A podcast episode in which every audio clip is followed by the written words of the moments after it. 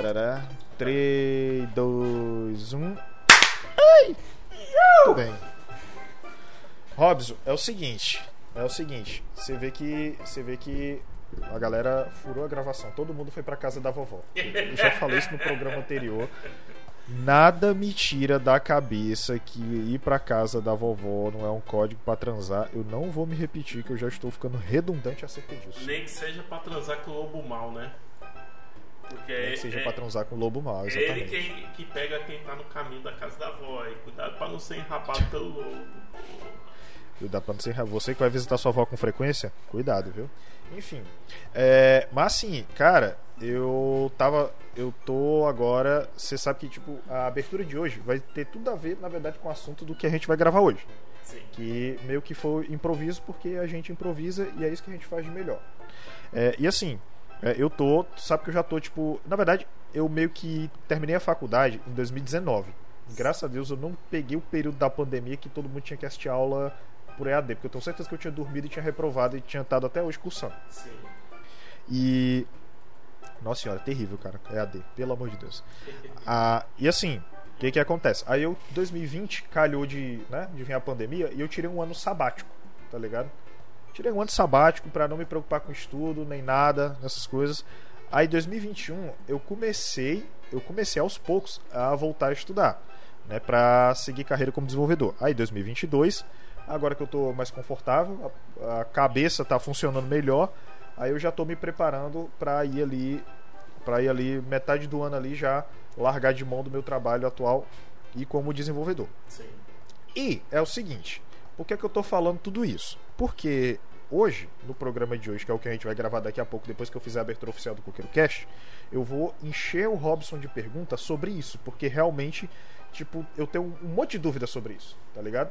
E ele teve a ideia de gerar conteúdo, porque afinal, né, vamos gerar conteúdo pra essa bagaça. Daqui a pouco a gente chega no programa 100, bicho.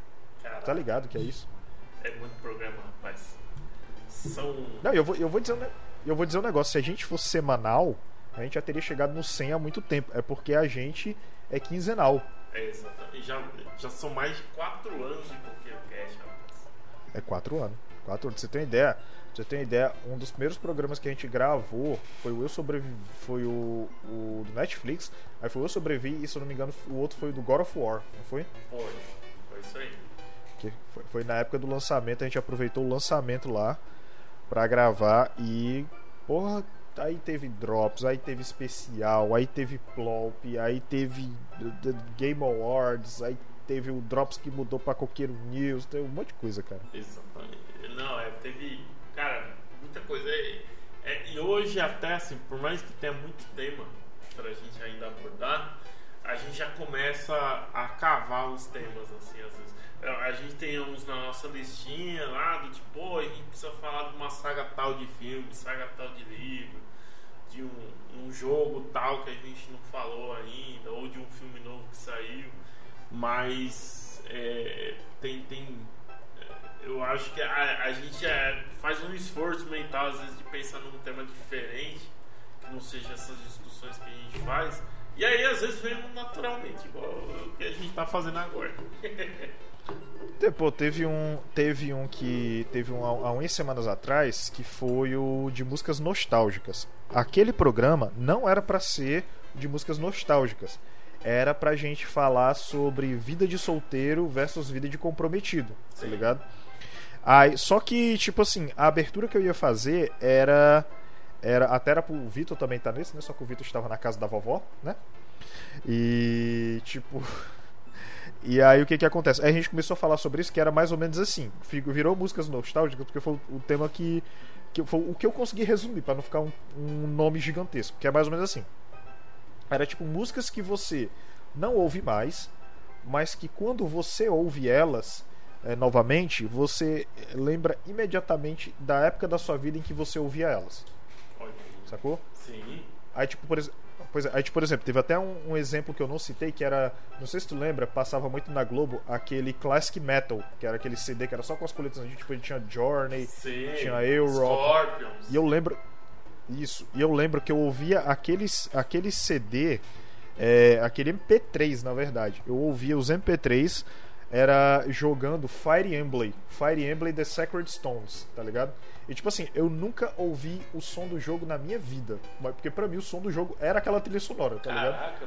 Era tipo era tipo eu combatendo, era tipo eu combatendo é, é, é, é lá, porque era, ele é bem a lá Final, é, Final Fantasy Tactics, era aí combatendo ele, sei lá, o som de The Final Countdown, tá ligado? Então, tipo, pra mim a trilha, a trilha sonora do jogo é isso. a mesma coisa Pokémon. Pokémon tinha. Era na época que eu só ouvia Guns N' Roses, eu só ouvia Nirvana. Então, pra mim, a, a trilha sonora de Pokémon Ruby é completamente diferente, entendeu? Mas, pô, original. Então é era. o melhor jeito de jogar alguns joguinhos. Exatamente. Tipo assim, você bota no multi. Agora tem. Agora sim, tem jogo que a trilha sonora é essencial, que é tipo Donkey Kong Country 2. Tá ligado? Sim. Donkey Kong 2, a trilha sonora é, é um pecado você tirar, entendeu? Então, tipo assim, são pro- outro, outro, outra coisa que acontecia muito também era quando a gente. Era uma abertura, que, como era uma abertura, tinha um certo tempo, virava um programa sozinho depois, que foi a- o programa de emuladores. Olha aí. É, não, né, teve muita abertura que a gente fez que, que, cara, valia um programa inteiro, assim. Aberturas com, com discussões boas, assim, temas bons aí que a gente Exatamente. começava a trocar ideias, às vezes aleatoriamente, não tinha nem pensado na, na abertura nem nada, mas aí começava a rolar e, e fluía. É verdade. E, pô, teve o, teve o de remake reboot. É o remake, reboot Remaster. e. e remaster. reboot, isso. remaster, sim. Remaster. É verdade. Teve esse também que rendeu. Ah, teve os maiores programas que a gente teve, que você colocar no Spotify, os dois maiores programas tipo, de duração. Foi o. Em primeiro lugar foi o de música de Otaku, e em segundo lugar foi o Avengers Endgame Ultimato. Foi o, foi o último programa que a gente fez. Nossa senhora, é gigantesco, cara, aquele programa. E acho que foi só. É.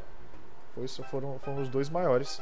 É, Aí o resto todo, aí tipo, o- o- outra coisa, a gente foi se controlando, eu fui me controlando ao longo do tempo pra não falar muito. Ah, a gente Entendeu? aprende, enfim. Vai, A vai, gente aprende. vai aprendendo umas técnicas, vai, vai melhorando, vai. Né? A gente aprende algumas coisas para não ser tão redundante. Isso que assim, a, gente- a nossa pauta é quase uma pauta fria, né? Porque a gente tem um título, ah, vamos falar de tal coisa. E aí eu às vezes eu faço lá um textinho e aí eu ponho uns tópicos, pelo menos pra gente abordar. Mas muitas vezes a gente só vai com o título. Ah, vamos falar sobre, sei lá, é, Harry Potter. E vai com o título e foda-se. Cada um fala o que É. quiser e, e é isso aí. É, Você, você reparou que às vezes, às vezes a gente não tem uma ordem das coisas. Às vezes, Só né, vai. muitas vezes, inclusive, bastante, bastante frequ- é uma frequência até de certa forma assustadora. Mas enfim, é neste clima de rumo ao número 100 que está começando mais um coqueiro que esse que esse que assim, esse é um esse promete ser um podcast muito importante pra mim, principalmente, mas pra você que vai querer seguir carreira de desenvolvimento. Por que, que eu tô dizendo isso? Porque comigo está ele, aquele que provavelmente vai ser meu chefinho futuro, meu pistolão que eu vou passar a mão com certeza. Ah. Robson. Ah, rapaz, é, bicho.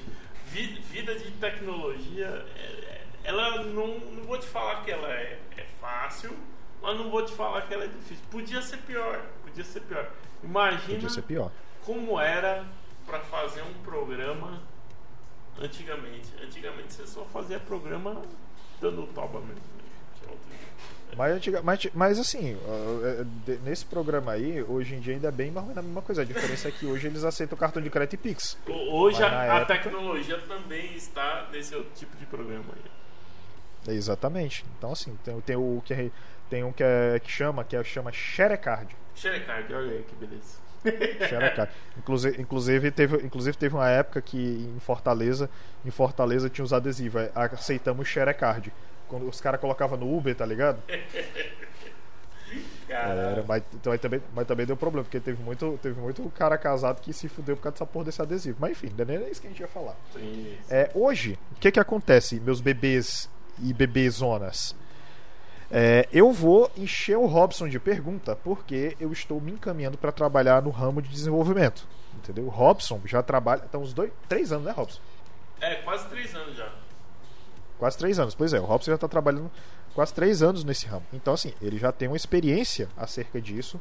E eu, que nunca trabalhei nesse ramo, tipo, pelo menos não formalmente, oficialmente, é, vou encher ele de pergunta. Por quê? Porque eu sou um puberi. Eu sou um bebê entrando nesse desenvolvimento e eu preciso saber de tudo que é para eu não passar vergonha. Então, sobe a busca, que está no Alcoqueiro Cast sobre o mercado de trabalho de TI. Tá, Brasil? Música de tecnologia no ar. É, Cyberpunk 2077. Olha aí, ó. Só Cyberpunk. Só Cyberpunk hoje. Aliás, falando disso, a primeira tatuagem que eu vou fazer é daquela. É daquela caveira flamejante do, Do Samurai. Vou. Vou fazer. Eu só não fiz ainda porque eu não decidi ainda qual lugar eu faço.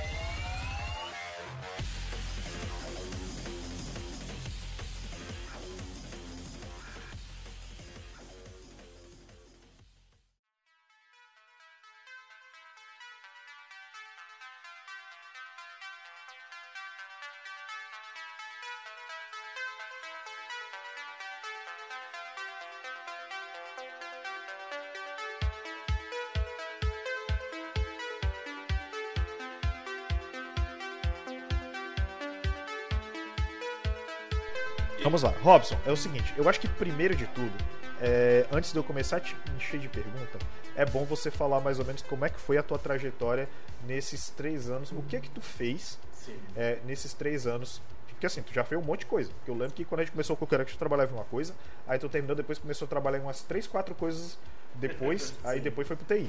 É isso aí. Então assim, como é que foi mais ou porque eu, eu lembro que tu, tu fez o bootcamp em 2020, não foi? Foi, ali foi. mais ou menos ali pela metade do ano, não foi? 2020, exatamente. Exatamente. E aí, como é que foi? É, vou, vou até dar um, um passo pra trás aqui. Uh! É, eu. Michael Jackson. Eu. Tá. Eu. Eu trabalhei, assim, eu tinha uma carreira boa, mas eu não gostava do que eu fazia. Essa é a real, assim. Eu trabalhei muitos anos em vendas, em marketing, trabalhei só em empresa boa, assim, né? Aquela famosa de cerveja lá, Zeca Pagodinho, né? É, Eu trabalhei naquela famosa. Eu- Deixa eu te falar um negócio. Deixa eu, falar, eu já tomei, eu já tomei uma vez ela e me deu muita caganeira, tá ligado? Ah, é, mas depende da água, depende do local. Eu sei que, por exemplo. Eu vou, eu vou, eu vou falar umas, eu vou falar umas três marcas de cerveja agora que eu vou bipar, obviamente, é, que eu não posso tomar porque se eu tomar parece que eu tô tomando laxante. É, Não, tá. É, é, também funciona bem comigo. A, a- aqui, é, é, tipo, essa, por exemplo, é, essas, na, na verdade, ahn, tem, tem uma diferença regional. Então, por exemplo, a, a cervejinha do Pinguim se toma muito no Rio. Acho que é aí no Nordeste também, né? Ou é mais a Também, também. sei lá. E- também, também. E, e no interior, assim, interior de São Paulo e tal. É, capital aqui é, já é a vermelhinha, tal. É, ó, não, não, é a vermelhinha, a vermelhinha. A, a, a amarelinha também, mas é mais acho que a vermelhinha até. É, enfim, então né, tem, é, varia muito da água, porque a cerveja, cara, o segredo dela é a água mesmo. Enfim. É, eu trabalhei em empresa de alimentos. Eu trabalhei naquela lá que tem uma salsicha.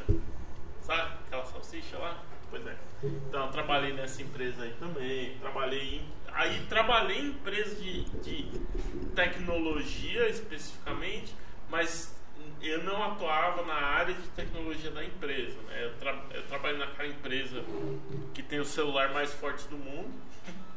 Trabalhei em empresa de cigarro. Então, pô, eu trabalhei só em empresa boa, cara. É, eu só tive emprego bom, assim, na minha vida. Eu tive muito emprego. Porque eu sempre fui um cara muito. É, um pouco, como é que eu posso dizer, talvez? Não sei. é, inconstante em tipo, se eu tô aqui e me fazem uma oferta em outra empresa e a oferta é boa, eu não penso duas vezes. Eu não sou um cara que é, cria raízes de empresa nem nada do tipo. Talvez um dia eu faça isso.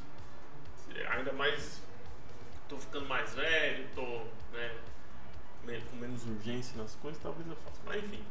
Então assim, é, e no finalzinho desse meu período vendas e marketing, eu já era um gestor administrativo, né? Então era gerente filial, junto com gerente comercial e operações. Aí eu tocava, eu trabalhava na construção civil, olha só. Caraca, construção civil é foda. Uma, eu trabalhei mais de sete anos aí na construção civil. É, e, pô, ganhava bem, era bem legal. Teve uma crise na construção civil uma crise braba, as coisas desandaram. E aí naquele momento eu falei, cara, ali, ali foi 2016, assim, né? Ali me deu um estalo, eu falei, porra, bicho, preciso fazer alguma coisa que eu goste de fazer, porque assim, ó, aqui as portas se fecharam temporariamente, porque o mercado tá ruim. Eu, né, gestor, por exemplo, de vendas, marketing, operação, administrativo, pode trabalhar em qualquer segmento, né? poderia trabalhar com qualquer coisa. Mas eu não gostava do que eu fazia, então não importa o de negócio que eu tivesse, era serviço, era. É que você meio que, você meio, é que você meio que quando você faz aquele negócio que você não gosta, você acaba fazendo meio morgado, né, o bagulho? É, exatamente, exatamente. É, aí então eu resolvi. Ah, eu resolvi abrir um negócio, então por quase dois anos eu tive uma distribuidora de jogos era bem pequenininho, eu vendia para lojas no interior de São Paulo, aqui, algumas aqui nas redondezas da capital. É, foi, foi uma boa experiência, ganhei bastante dinheiro, tudo, foi bem legal, tinha jogo à vontade. todo, todo, todo lançamento eu separava um jogo, foi inclusive quando eu estava ainda fazendo isso, foi a época que a gente começou aqui o Coqueiro Cash. Então nessa época uhum. eu ainda tinha esse negócio. E aí pouquinho tempo depois eu, eu fechei, porque pô, começou a dar preju, não estava valendo a pena. E fui trabalhar numa empresa de, de tecnologia também, mas eu fui trabalhar novamente na área que não tinha nada a ver com tecnologia, que era uma empresa que. A empresa é de Israel desenvolve software para é, aprendizagem de idiomas. É, mas aqui no Brasil o foco deles era ter escola mesmo de idiomas e eu era gerente de uma delas. Então eu tava ali, cara, no momento que eu falei, mano, que merda, velho. Eu ganho, eu ganho bem, ganhava bem, né? Ganho bem e tudo, mas não gosto de porra nenhuma que eu faço aqui, bicho. Então assim, eu trabalhava muito, porque, pô, escola de idiomas, velho. Você trabalha de sábado, você se fode, fica até 10 horas da noite, você toma no cu legal. Cara, eu lembro que tu, eu lembro que tu entrava que era umas 10 e saía meia-noite, é né? Era por aí? Era isso aí, eu me fudia muito. Aí eu falei, cara, não dá pra eu estudar, não consigo fazer um curso, não consigo, né, se eu quiser mudar de carreira, fazer alguma coisa, ganho um bom dinheiro sim, né? Porra, eu ganhei dinheiro que pô, fui viajar pra fora do país, ganhei, ganhei dinheiro. Que inclusive rendeu um dos melhores episódios do Coqueiro Cash. foi, foi, foi, uma época assim de, de, de grana. E a, e tem um detalhe, não tem metade das histórias ainda naquele episódio, não, E tem algumas que eu tive que censurar Proibidão. por motivos de. É, aquele ali foi real deal. E. E. E, pô. É, aí o que, que acontecia? Nessa época eu recebia muito aluno que ia lá e às vezes assim, é, tiozão, 50 anos, ou às vezes novinho também, mas que tinha emprego bom ou que teve uma boa carreira ou que sequer tinha uma carreira herói, tipo, tava lá, sei lá, trabalhando de Uber, e aí chegava e falava, cara, eu vim aqui para estudar inglês porque eu vou, quero ir morar, sei lá, na Irlanda, no Canadá, ah, sei lá, quero morar em outro país é, e ser desenvolvedor. Aí eu falava, é nada. Você é, vai estudar inglês e desenvolvimento ao mesmo tempo, você acha que tipo, em um ano você vai, é, sei lá, conseguir uma vaga para morar em outro país? Sabe, eu, eu mentalmente fazia esse desmerecimento, mas não por conta das pessoas, é porque eu não acreditava mesmo. Eu falava, não, não acho, mano, não é possível. Aí, eu, pô, eu trabalhei dois anos, né, nessa empresa aí. Eu comecei a ver, mano, os caras indo. Tipo, os, o cara tava ali, ó, claro, focado pra porra, né? Fazia lá o Uber dele de dia, à noite cacetava de, de estudar desenvolvimento e fazia também é, e fazia aula de inglês todo dia. E aí os caras indo embora. Os caras, pô, vim aqui cancelar minha matrícula que eu tô indo, amigo. tô indo morar. Caralho. Tô indo morar fora. Eu falava, é mesmo, velho? Conseguiu, caralho, que da hora. E aí comecei a trocar ideia com os caras e eu falei, mano, tá Mas tipo, te bate, te bate aquele sentimento de, porra, o cara tá indo embora e eu aqui. Exatamente. E eu comecei a pensar, eu falei, bicho, eu não gosto do que eu faço. Ponto. Eu ganho um bom dinheiro, mas não gosto do que eu faço. Se eu for né, movimentar minha carreira para outro lado, talvez eu vá para um, lado uma parada que é, é, muito difícil eu conseguir migrar. Então, por exemplo, se eu falar, ah, quero ser, sei lá, gerente de logística, é minha área de formação, inclusive eu sou formado em logística, né? É, quero ser gerente de logística, mas porra, eu nunca trabalhei na logística especificamente. Então, se eu, pra eu ser um gerente de logística, até começar lá de baixo de novo. Ia me fuder pra caramba e talvez eu nunca fosse um gerente. Mas já os caras não, o cara entra como desenvolvedor, júnior plano sênior, o cara consegue passar, sei lá, entre um ano, dois anos, se o cara se dedicar pra porra, o cara consegue virar um sênior. Ou seja, em três anos o cara já é um gestor, já é um arquiteto. Se o cara, sabe, for diferenciado, se dedicar mesmo. Então eu falei, porra, tá aí. É uma área que eu gosto, amo tecnologia. Hardware, software, sou interessado, leio sobre, sempre, sempre. E tô, tô vendo relatos. Eu tenho um diferencial, né? Que é falar inglês. Então tá aí, mano. Vou fazer essa, essa porra dessa migração. Vou pra área. Um dos meus alunos me indicou um curso, não precisa nem, nem blipar, porque eu faço questão de indicar para todo mundo que foi o curso da Iron Hack. É um curso caro pra porra.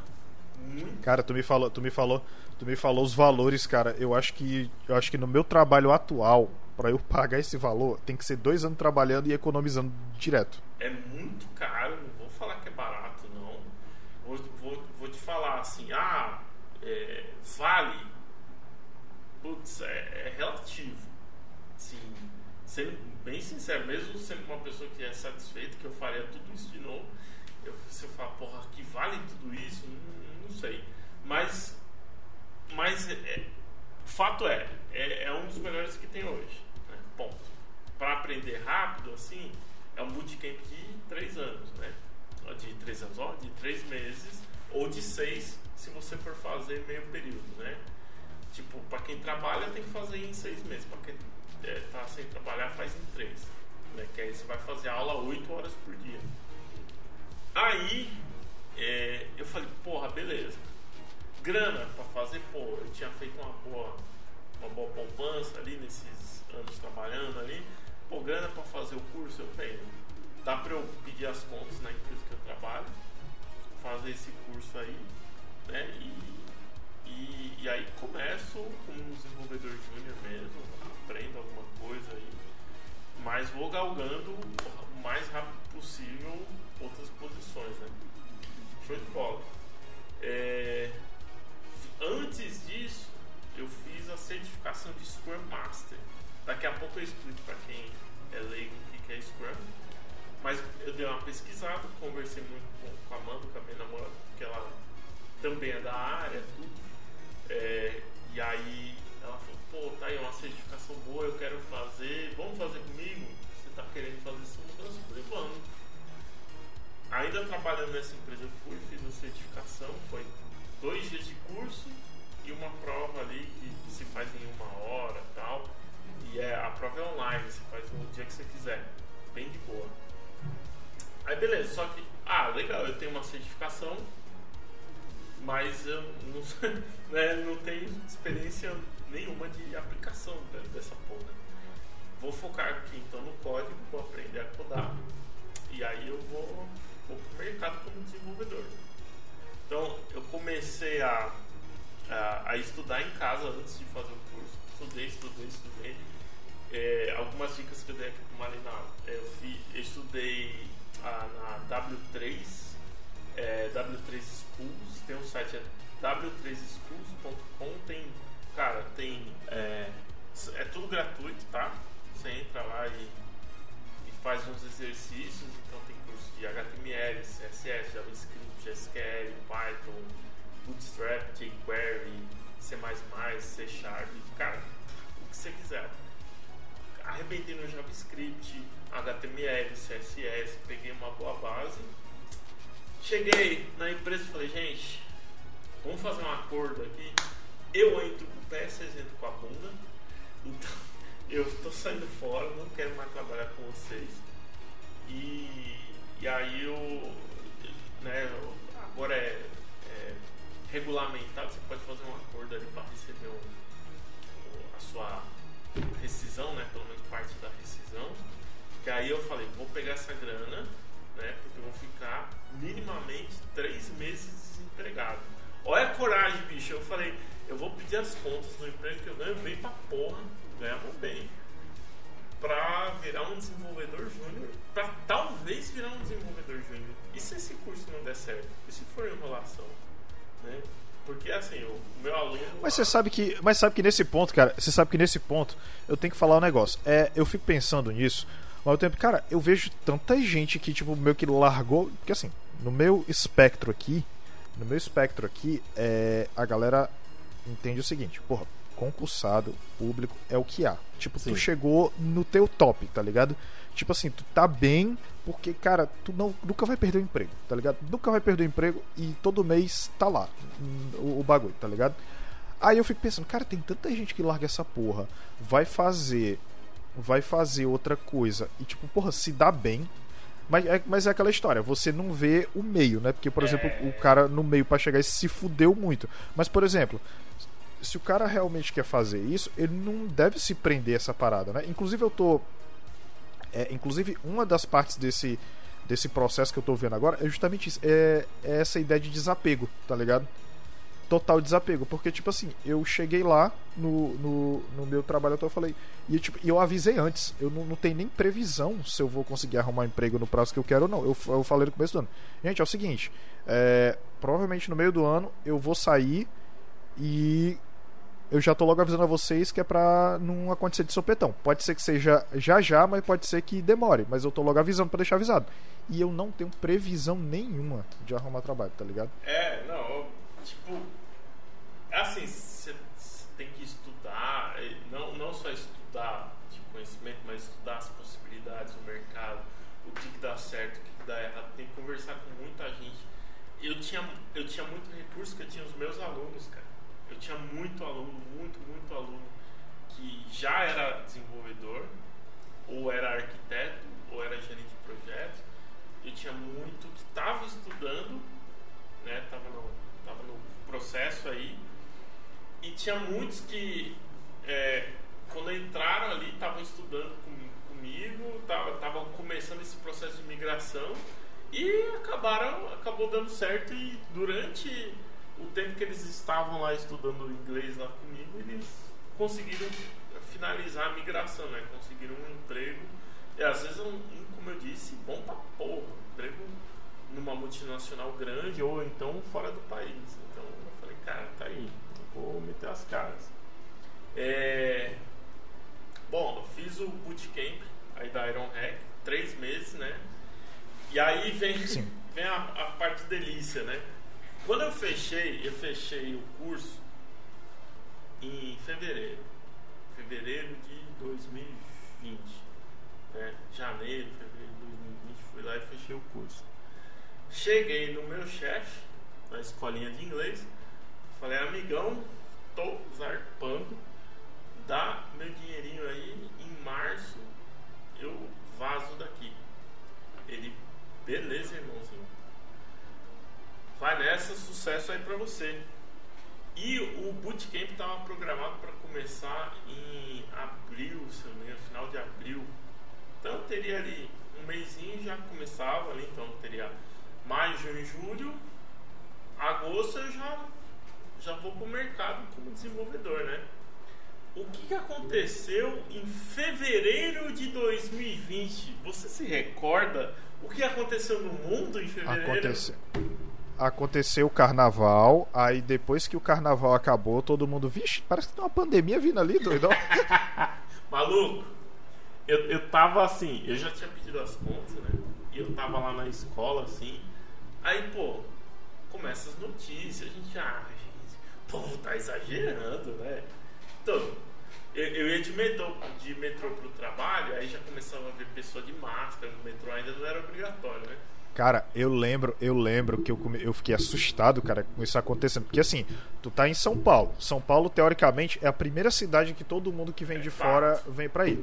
Pois é, mas eu tô no interior do Ceará. Então, tipo assim, pra alguma coisa chegar aqui, tirando se não for pela Amazon Paga Nós, que é- agora tá chegando em três dias, maravilhoso. Então, tipo assim, é, é muito uma parada louca, mas eu lembro, cara, que eu tava, eu tava de moto, eu tava de moto indo pro centro pra ver alguma parada e eu vi a primeira pessoa de máscara. Eu, cara, essa porra vai chegar aqui. É. foi- eu vou te falar que foi bem sinistro, assim. O negócio começou no começo, falei, cara, vai acabar o mundo. Essa porra é um apocalipse. É que tipo, é que tipo, é que foi, é que foi louco porque na metade de abril, até a metade de abril tava tranquilo. Aí quando o governador baixou o primeiro decreto de cara, todo mundo em casa, a gente não sabe o que, que vai ser. Aí começou, bicho. Aí começou decreto de toda semana renovar, entendeu? Aí to- todo mundo pra home office. Aí em abril, Peraí, o- Mário, peraí, peraí. o- Peraí que tocou a campainha Ah, tá. aqui. Aguenta aí. Põe aí. ah, beleza. Vai lá.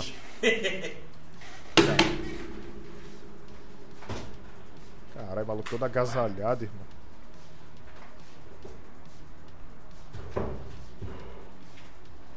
Eu não sei se tu repa... Eu não sei se tu reparou, mas tipo, tu só jogou teu fone aí, tá? Caralho. Enfim. Enfim. é, Mas assim, o louco é que começou. É que, tipo assim, o que eu tava falando é que o governador começou a baixar decreto toda semana. Aí em abril, o até então que era prefeito daqui, ele adiantou as nossas férias, que geralmente era em julho, porque todo mundo da educação tira férias em julho, né? Por conta das férias dos alunos. Ele adiantou nossas férias pra abril, tá ligado? Aí teve um mês de cooldown. Aí quando voltou em maio, não voltou, tá ligado? Não voltou, continuou. É, você imagina, a gente lá, a escola só tinha aula presencial, né? Não tinha aula remota, né? Então, começou a diminuir a quantidade de alunos, diminuir, diminuir. Mas assim, num período muito rápido, em duas semanas, não tinha mais aluno. Não tinha. E a gente fala todo dia com o- os donos, né, com o pessoal aí, com a diretoria, falando, pô, gente, é, acho que esse negócio de pandemia é sério mesmo, inclusive eu estou preocupado e eu não gostaria mais de vir pra cá não, enquanto não, né, as coisas não derem uma acalmada. Eu sei que pro empresário é foda, né, ter que fechar as portas por um tempo e tal, mas aí os caras falaram, ah, não tem jeito, vamos ter que fechar. Só que esse movimento é, de deles fecharem calhou justamente assim como minha última semana de trabalho. Então, beleza. Falei, cara, de boa. Só que ao mesmo tempo, o que, que aconteceu com o curso que eu ia fazer? O curso era para ser presencial. É, e aí a escola fica lá na, numa através da Avenida Paulista ali, eu, eu liguei lá, falei, gente, aí, como é que vocês estão com esse negócio de Covid aí? Os caras, então, estamos, né? Então, não vai ter aula, não presencialmente. A gente vai reformular o curso para que ele seja à distância. E é, então espera aí um mês e, e aí a gente dá notícias. Eu falei, meu irmão, eu pedi as Caralho. contas eu não- pra fazer esse curso e agora? E se não rolar? Eu falei, caralho, fudeu. Pô, pior que, pior que isso vai começando a ficar na cabeça, que você começa a formular um monte de coisa, né? Não, você é louco, bicho. Eu fiquei em pânico. Falei, pô, deu. Só que aí o que, que eu falei, cara, é, assim, é uma, uma primeira dica que eu dou, que não serve só pra quem quer migrar pra tecnologia, mas serve pra tudo na vida. Sempre quando você tá numa situação difícil, vão ter muitas na vida. assim? Numa transição de carreira é, é pior, mas é, ao invés de você se entregar ao problema ou ficar desesperadamente buscando uma solução que não depende de você, eu não consigo, eu não tenho a cura para o Covid, eu não posso obrigar a escola a fechar. Eu já tinha pedido as contas e não podia voltar na outra e falar: olha, me recontrata aí, depois de ter acabado de receber minha rescisão. Então, eu falei: cara, sem desespero, foco, vou manter meu plano vou aproveitar esse um mês extra aí e vou arrebentar de estudar em casa. Tem muito material gratuito para você aprender a, a, desenvolver. Muito, mas muito mesmo. Se você fala inglês, então, porra. Ah, eu não falo inglês. Tem muito em português também. Mas assim, ó, primeiro ponto, você quer ser desenvolvedor, trabalhe sem inglês, amigo. Ele vai ser importante é. lá na frente. Inclusive, inclusive, é, inclusive aí, vem, aí vem um ponto, cara. É, tipo, por exemplo, eu até te falei que eu tava, eu tava com problema para fazer as aulas online de as aulas online de banco de dados, né, que é o que eu tô fazendo agora. Mas tipo, inglês, cara, toda semana, toda semana eu tenho aula, inclusive dia de sábado, de 11 às 12. Tem a professora, inclusive a amiga minha, que joga, joga o Valorant, joga mais porque eu mal tenho tempo de jogar. É, mas, tipo, ela é professora de inglês, ela tá me ajudando, porque, tipo assim, ela, quando foi a primeira aula inaugural, ela avaliou meu inglês. Ela disse: Ó, oh, o teu inglês está intermediário avançado. Tu tem só que trabalhar as conjugações verbais, que tu te atrapalha um pouco, entendeu? Então, basicamente, a minha aula, é, as minhas aulas são conjugações verbais e conversação, tá ligado? Sobre Sim. temas específicos. Aí agora, inclusive, inclusive eu até tenho que fazer uma redação para entregar para ela até sexta-feira da semana que vem. Então, tipo assim, eu tô tipo, pelo menos no inglês eu tô mandando ver. Aí mudei idioma de computador, de celular, de é, tudo para é para poder me habituar. O, o, inglês, ele não é importante tipo, ah, é porque eu quero trabalhar com uma empresa de fora, tal. Você pode trabalhar com uma empresa do Brasil, só com brasileiro, de boa, sem problema tem muita documentação de software que já está traduzida. Você, faz uma busca e você encontra, não, não, tem problema. Mas a questão é, você imagina, a linguagem, se vamos pegar um exemplo, JavaScript. JavaScript você vai construir uma função é, no JavaScript, o código é uma mistura de palavras em inglês que estão te direcionando para aquele resultado com números e componentes, componentes aritméticos. Então, tipo, eu quero escrever uma função que, sei lá, que imprima o nome é, Olá Mundo, né? Então vou lá escrever function, palavra em inglês função, vou abrir lá uh, colchonete, vou colocar se você for fazer isso, se você for fazer esse JavaScript, você tem que escrever 37 linhas para colocar print.ln, aí entre parênteses colocar o Enfim, então é, basicamente você está usando inglês o tempo todo. Pega aí ó, o SQL que você está estudando agora, Maria. SQL é, pura, é, é puramente você ah. falar em inglês para o banco de dados que raio que você quer que ele faça. Então eu quero ir lá e é, sei lá colocar em ordem. É porque, por exemplo, é que, por exemplo, sei lá, se tu vai, tu vai adicionar, tu vai pegar um item de uma tabela, aí tu vai select from, tarará, isso. aí item, blá blá blá. Entendeu? É basicamente isso. Select from, selecione D. Então selecione D, é. tabela tal, a palavra tal. É isso. Então, é isso. por isso que o inglês é muito importante. Tem a questão da documentação. Então, assim, se você. Muitas vezes você vai enquanto você está codando, fazendo um código, você vai se encontrar numa situação de beco sem saída. Você fala, cara, não estou conseguindo evoluir com isso daqui. Não, sei pra, como fazer isso. E assim, você pode ter certeza, se você está nessa situação, muito provavelmente milhares de desenvolvedores, milhões de desenvolvedores antes de você tiveram esse mesmo problema, acharam a solução e postaram essa solução em algum lugar. Ou até mesmo na documentação do software que você tiver interagindo, pode. Eles já até previram, puta, mano, eu tenho certeza que o Marinaldo vai errar essa porra dessa função aqui, então já vou deixar a resposta para ele aqui de como fazer aqui o caminho certo. E muito disso, né, como as empresas de software, em sua grande maioria, são americanas, europeias, algumas asiáticas, enfim, as documentações, de forma geral, estão em inglês. Então você consegue encontrar essa documentação em inglês. E existem fóruns de discussão é, de desenvolvedores. O mais famoso é um, que, é um site que chama Stack Overflow. É, Stack Overflow. Que eles te dão um guide ali para resolver. Tipo, às vezes você faz uma pergunta idiota, tipo, cara, como que eu faço para construir uma função no JavaScript é, que me retorne uh, um número uh, que seja metade do número que eu estou buscando aqui no banco de dados, é, multiplique por 2 e, e, depois concatene com uma palavra bananinha.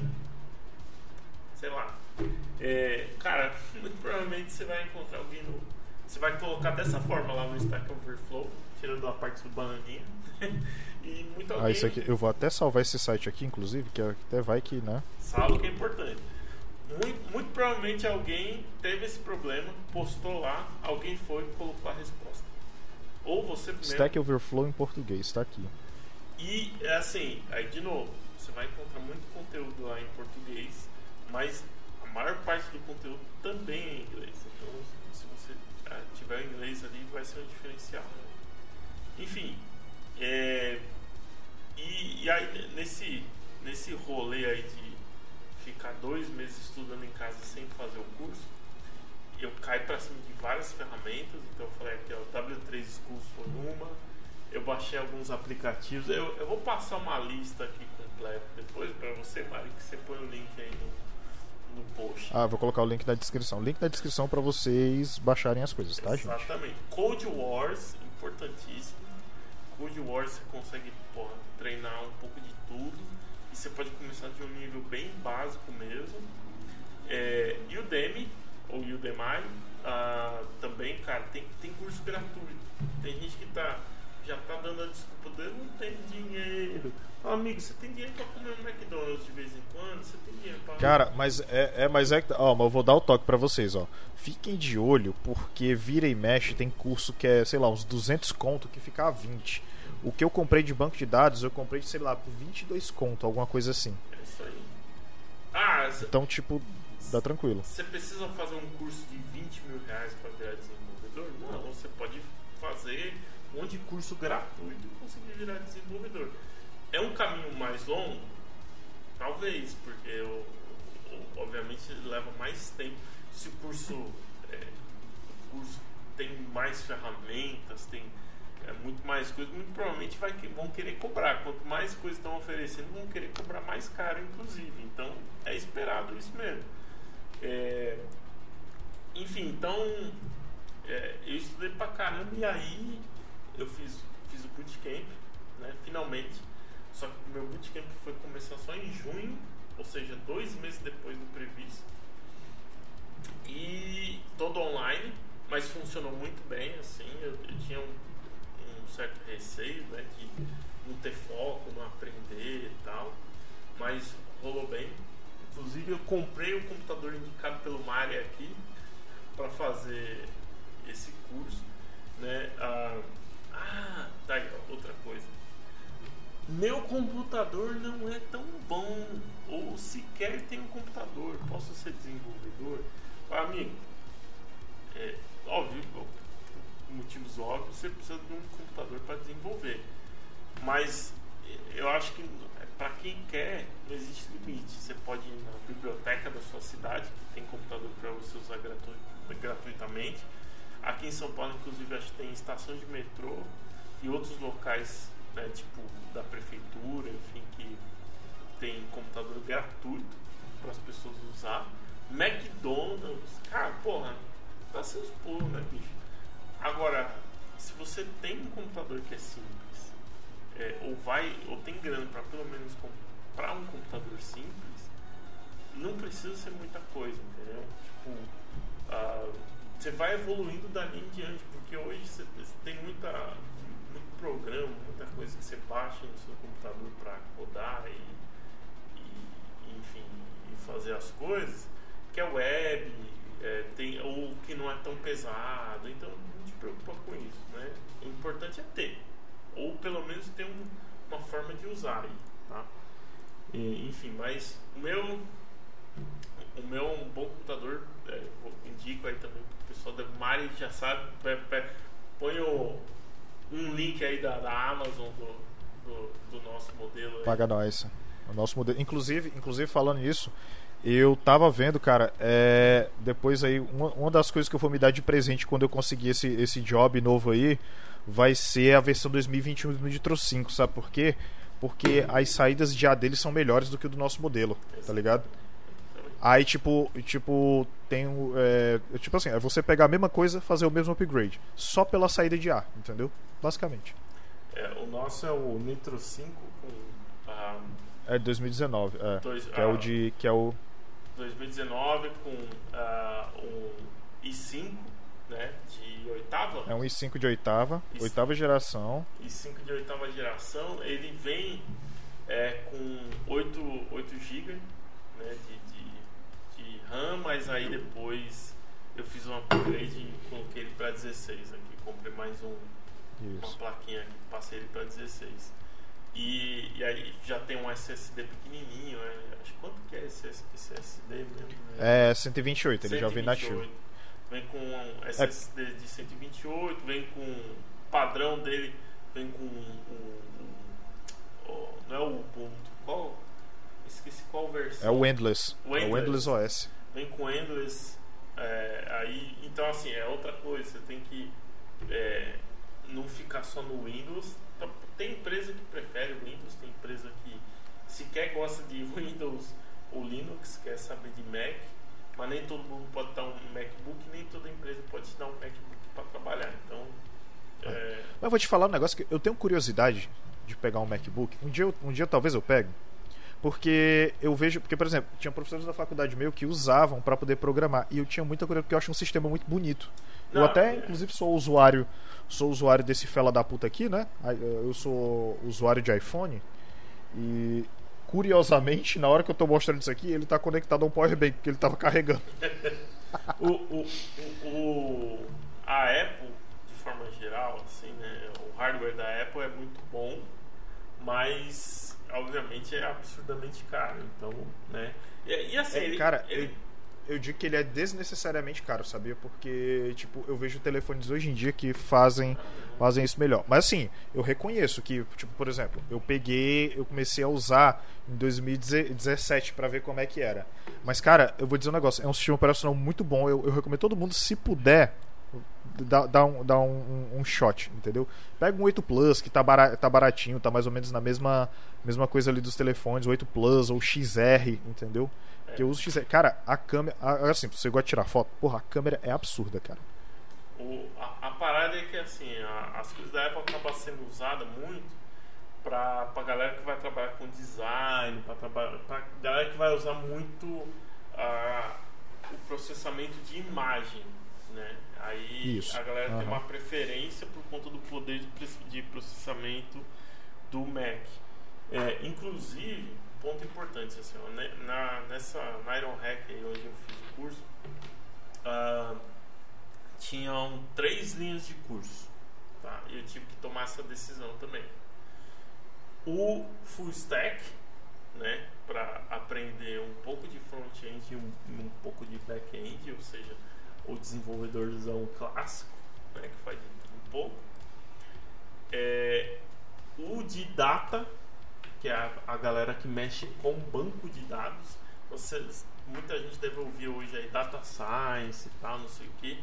É a galera que basicamente manipula banco de dados. E aí tem, é, tem softwares um pouco mais específicos para isso, tem linguagens para fazer é, busca dentro do banco, então tem, tem várias coisas aí que a gente utiliza. E tem outras coisas também que são mais simples, é, como, ah, enfim, é só criar, por exemplo, gráficos e, e, e, apresentação, apresentações com base nos dados que você está extraindo do banco, que também usam alguns softwares e, e tem essa relação com data science.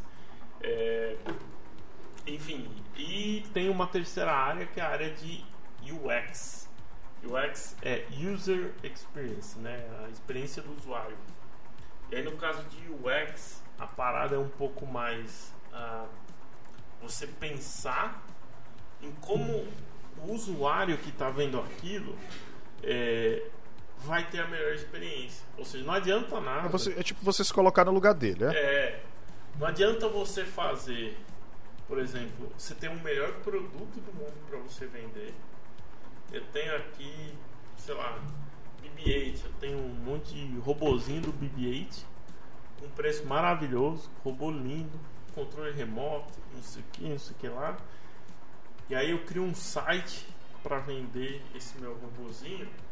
E aí a pessoa entra no site e ela não sabe nem onde está o botão que clica para ver as fotos ou para mandar o, o, robô pro carrinho, sabe? É, é, igual quando você entra no supermercado.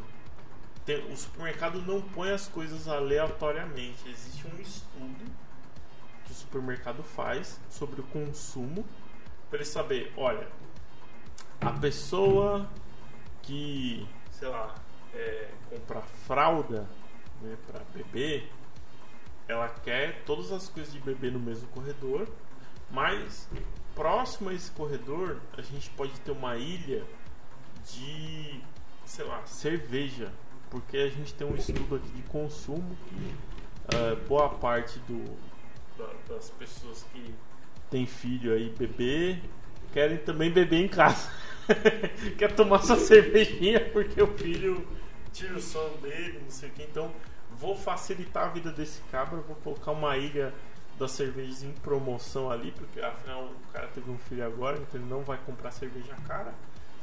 E isso vai aumentar o, o, o volume de venda de cerveja e ao mesmo tempo vai fazer com que esse cara tenha a vida mais fácil ali, porque ele entrou sabendo que ele ia comprar aquilo também. Então, user experience é isso. Aí você vai mexer com é, a forma que devem ser as coisas num software, numa tela, né, numa página, enfim. É, como que isso se relaciona, por exemplo, com um computador, um tablet, um celular, entre outras coisas, né? Tem user experience aí para muitas coisas aí. Enfim. E, e eu optei pelo full stack muito por, por, conta disso, né? Porque acho que eu tava um pouco mais focado. É porque, teoricamente, é porque teoricamente tu acabou, tu acabou meio que virando gerente, então é bom você saber, né? Sim, sim. É, de certa forma. Eu, eu queria ter a, a, aquele assim que, na minha percepção, seja talvez o que é um pouquinho mais complicado de se absorver, porque você tem que ter inclusive perfil ali, né? Isso é, uma, é outro ponto que eu tenho que ressaltar. Assim. O desenvolvedor, de forma geral, ele tem que ser analítico.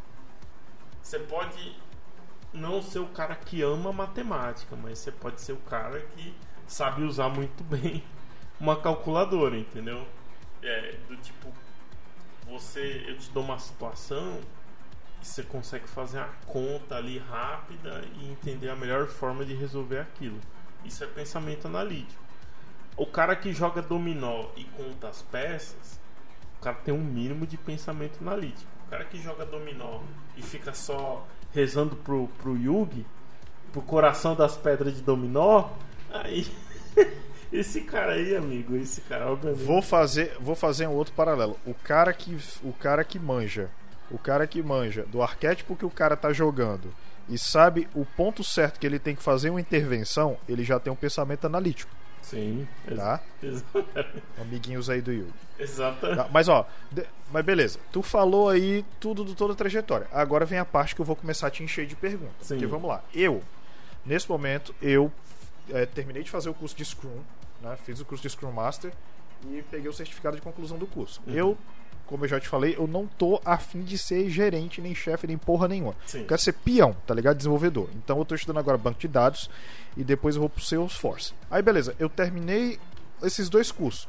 O que que eu tenho que fazer para eu ingressar?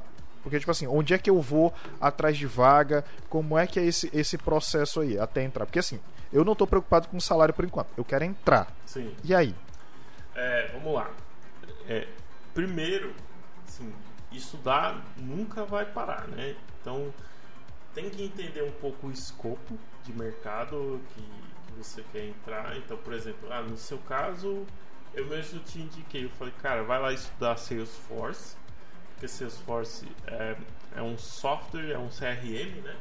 É, que ele tem tanto a parte de desenvolvimento, você usa código nele como JavaScript, é, para fazer algumas alterações na base do Salesforce.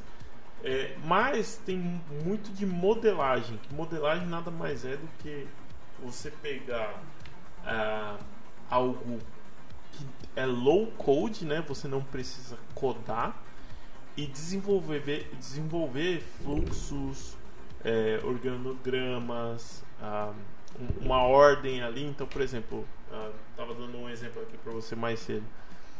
Eu tenho um mercado e eu quero criar, eu quero no meu sistema cadastrar todos os meus clientes do mercado e criar um fluxo que toda vez que esse cara for lá comprar na loja, eu compute as, as, as compras dele dentro desse sistema e eu consigo identificar o padrão dele de consumo para eu indicar algumas promoções por e-mail para esse cara.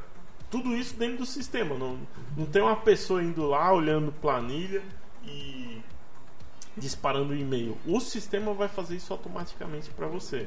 Então tudo isso é um, é um, joguinho de modelagem, né? De pegar uma caixa para cá, outra para lá. É, então, assim, vamos pegar um exemplo. Salesforce, que é um, uma, uma boa plataforma. É, o aprendizado dele é através ah, da própria plataforma da, da Salesforce e é totalmente gratuito. Então isso é um ponto positivaço.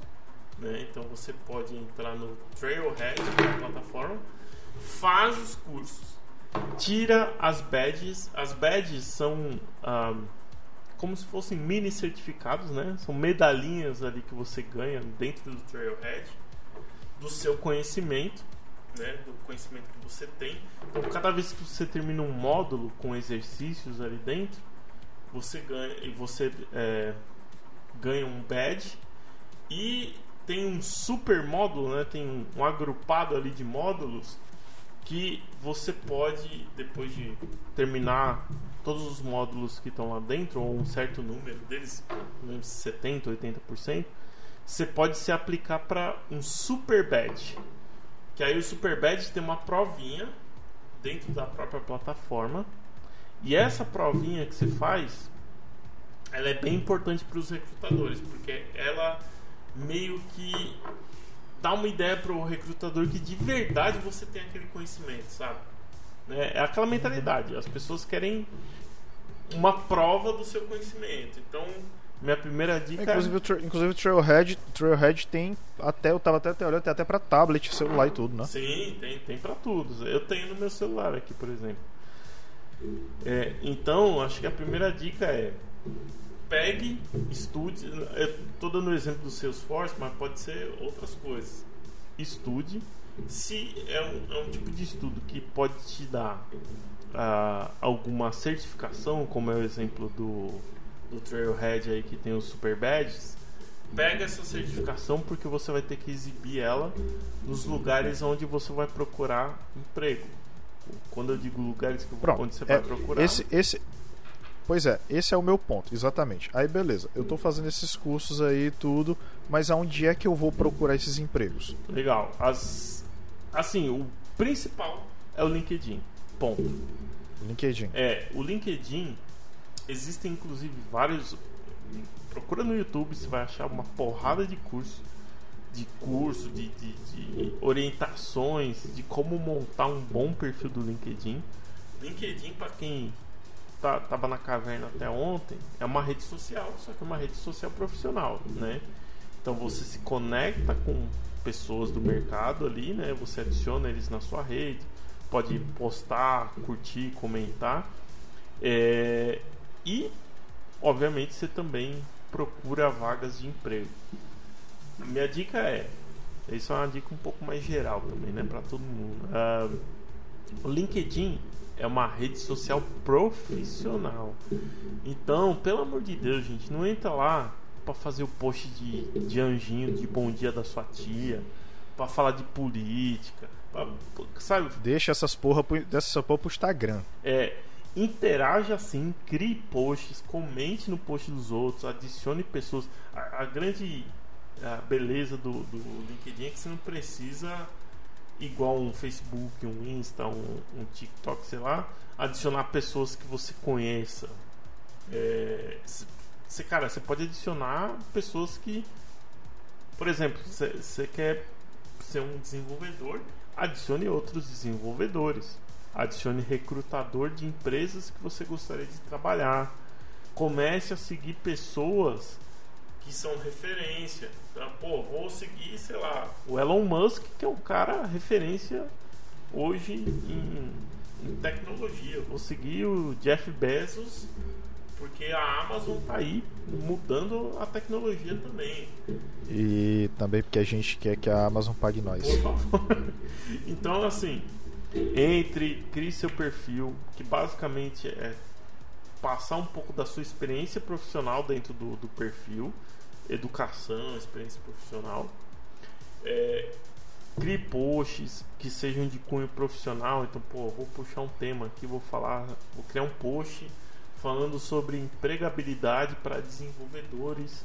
Que eu fui lá. Você não precisa ser sempre original. Você pode às vezes, sei lá, pô, fui li um, um um post na, no, na exame falando sobre o mercado de desenvolvedores, mercado de tecnologia, aí você pode ir lá compartilhar esse post no LinkedIn e fazer um comentário do, com a sua percepção do tipo, poxa, eu tô acreditando nisso, é isso que eu quero para minha carreira, tal. Põe umas hashtags e é isso aí. É, dentro do LinkedIn, você vai criar seu perfil profissional e vai incluir essas informações. Então, olha, sou nível júnior de Salesforce, tenho super badge tal, tal e tal. E aí você inclusive consegue anexar lá super badge, você consegue anexar o seu é, o seu perfil do Trailhead, enfim. É, se você está estudando alguma coisa de novo não tem prova, não tem nada do tipo, crie portfólio né? E aí tem várias formas de se criar portfólio. Você pode criar um GitHub e criar projetinhos seus lá. Pode ser uma pagineta que você fez ou pode ser um, uma aplicação é, um pouco mais engenhosa. Por exemplo, Marinaldo fez uma calculadora, né, Marinaldo?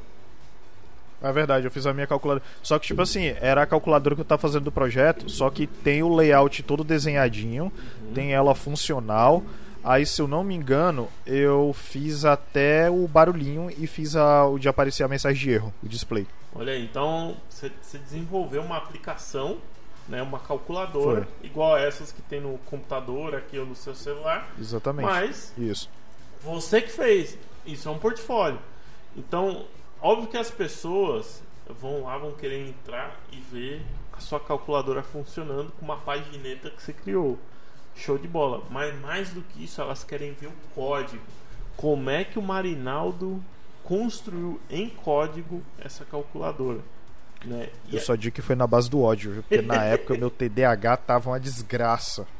E aí, para isso, é importante você ter, de novo, você criar portfólio em, em, em lugares que você consiga mostrar e compartilhar essa documentação. E aí um dos mais conhecidos aí são os versionadores, né? É, GitHub, Bitbucket, que você entra, insere tudo que você codou lá, né? Ou conecta até mesmo com a plataforma onde você está codando. Uh, e aí você consegue compartilhar essa página com o código todo com os o, o, dentro do seu perfil do, do, LinkedIn, por exemplo. Então, o recrutador lá vai ver que o Marinaldo fez uma calculadora e vai ver o código da calculadora. Então, show de bola, meio caminho andado, né? O segundo, depois que você deixou seu perfil legal, então não esquece, entra no YouTube, procura uns vídeos, como deixar um, como criar um bom perfil no, no LinkedIn. É, como engajar no LinkedIn, criar posts, etc. Aí, seja, se você já entende que tem uma base de conhecimento, que é o mínimo suficiente para você começar a trabalhar, nem que seja como estagiário, entra no, no, na parte de vagas do LinkedIn e faça filtros específicos com aquela vaga que você está buscando. Então, ah, eu estou buscando, eu vamos pegar o exemplo do Salesforce, né? Uma vaga de funcional júnior, analista funcional júnior de Salesforce, que é o cara que nem está mexendo com código ainda, está mexendo só com modelagem funcional, né?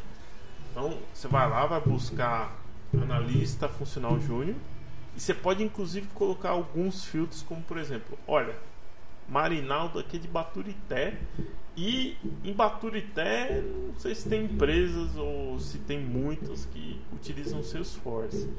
É, mas eu posso trabalhar para o mundo inteiro se eu quiser. Eu vou fazer uma busca aqui de trabalho remotos. Cara, essa, cara, essa é uma vantagem do TI, né, cara? Você tipo, pode trabalhar remoto do bagulho, né? Exatamente. Então, vai lá, faz uma busca no remoto. Para quem não tem restrição, quem fala mais de um idioma, pode procurar isso também para empresas de fora do Brasil. É, faz tua busca uh, usando os parâmetros ali que você quer buscar de tipo de vaga.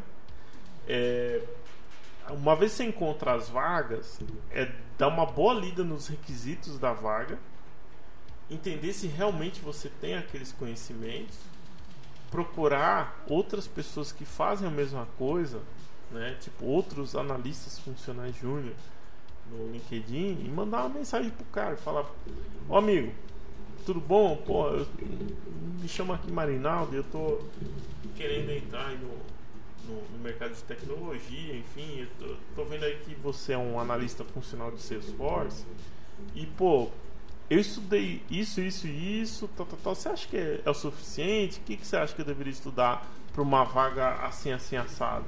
E aí as pessoas, cara, com certeza é, uma ou outra aí vai, vão conseguir te dar boas dicas sobre o que, que você deve estudar, o que, que você deve ter de verdade de conhecimento para aquelas vagas.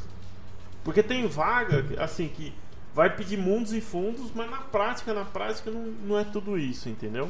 Então acho que é importante. Pois é, é isso. Eu, eu, acho que é isso que eu acho que foi isso que me assustou mais quando eu comecei a ver vaga lá, cara. É que, tipo assim, pediam um monte de coisa. Eu, beleza, ok, isso aqui eu estudei na faculdade, isso aqui eu estudei na faculdade, isso aqui eu nunca vi. Aí, tipo, foi assim, entendeu? Aí meio que isso vai me brochando de, de concorrer não, à vaga, não, sacou? Não, não, não. E isso é normal porque é aquilo que eu te falei um pouco antes. Tem as empresas, quando olham desenvolvedor, eles querem um desenvolvedor bombril. O cara que vai lá, manja de Salesforce, mas também manja de JavaScript, mas também manja de Node, mas também manja de é, banco de dados, o cara que faz de tudo um pouco. Porque não tem profissional no mercado. Então, se o Marinaldo puder fazer o Salesforce aqui, um, um fluxo no Salesforce, e depois puder me quebrar um, um, galho ali no JavaScript, e depois puder me quebrar um galho aqui no, no banco de dados, show de bola, porque aí eu não vou precisar de um cara de Java, do Marinaldo e do cara do banco de dados. Mas o mercado de tecnologia, é, ele hoje ele já tem um gap. Aí, se eu não me engano, eu não lembro de cabeça, mas se eu não me engano, hoje o gap aí ah, por ano né, de, de, profissionais de tecnologia, isso no Brasil, é de 300 mil. Ou seja, faltam né, 300 mil funcionários aí no mercado. Né? Bom, vai ficar em 299 mil na metade do ano. e esse... Isso eu posso garantir. E mesmo com muita gente migrando para tecnologia, estudando, o número de pessoas que migra não cobre o gap. Ou seja, esse gap no ano que vem vai aumentar mais e no outro ano vai aumentar mais. Então, é, mesmo. Mas eu, eu tenho que mas eu, eu tenho que te perguntar, pô, rola muita vaga arrombada também nesse muita? meio? Muita? Não. Assim, tem, como todo mercado, tem vaga excelente e tem vaga. Inclusive, inclusive para você que não sabe o que é vaga arrombada, é aquela vaga que quando você lê, você já sabe de cara que é ruim, tá ligado? Então a gente chama de vaga arrombada. Exatamente. Então, assim, é, um CLT, tem ali um, um, um salário compatível e você não sabe qual que é o salário para aquela vaga, eu te dou outra dica. Tem pelo menos dois sites que tem um bom, ah, um bom parâmetro que você vai lá na busca e consegue ver valores de, É de vagas, Pronto. né, para aquela Aí posição. aí você chegou, aí você chegou num ponto importante, porque beleza. Eu disse que eu eu disse que eu não eu disse que eu não queria saber de salário, agora eu queria entrar. Mas vamos supor que aí o cara comece a falar qual é a minha pretensão salarial e aí que eu travo. Entendeu? Ah. Inclusive, eu já fiz muito servicinho aqui de graça porque eu não sabia qual valor cobrar. Mas aí vamos lá. Não, a- a- a- aí, meu amigo, aí é, é ainda mais simples por- pelo seguinte: é, você tem- o que você tem que fazer é pesquisar né, vagas e, e- e valores no, no, na internet. Então, assim, ó, tem o Glassdoor. O Glassdoor é um site Glassdoor. é glassdoor.com.br. É um site de vagas também, porém é um site muito voltado para tecnologia. Então todas as vagas que você encontra lá são de tecnologia. Já vou falar, o aplicativo deles é uma bosta. tá? O aplicativo deles para celular é horrível. Eu Ei, é, viu? É. é, pois é e, é, é um negócio de tecnologia, que coisa, né? É, mas o, Curiosamente. mas Ah. o, o site é bom. Você vai acabar vendo muita vaga que você também vê no LinkedIn. Então por isso que eu falo, acho que a minha preferência de todos é o LinkedIn. Mas cara, para quem tá buscando, tem que olhar em tudo. Então, olha no LinkedIn, olha no Glassdoor e olha também no vagas.com. É o terceiro site que eu indico aí para Vagas.com. procurar procurar vaga. É, no vagas.com e no Glassdoor tem uma parte ali que você consegue ver salários em empresas. Então, por exemplo, você consegue ver avaliações das empresas e você consegue ver a média salarial para um determi- pra uma determinada função. Ó, por exemplo, Uhum. agora mesmo eu tô aqui no no no Glassdoor, deixa eu dar uma olhada aqui, ó. Vou entrar aqui com o meu e-mail. Tiriri. Robson. Legal. E aí eu quero olhar lá uma, um, um salário de de ah, analista funcional de de Salesforce, como a gente estava falando aqui. É, enfim, e ver aqui o que que o que que eles vão me dizer. Ah, vamos lá.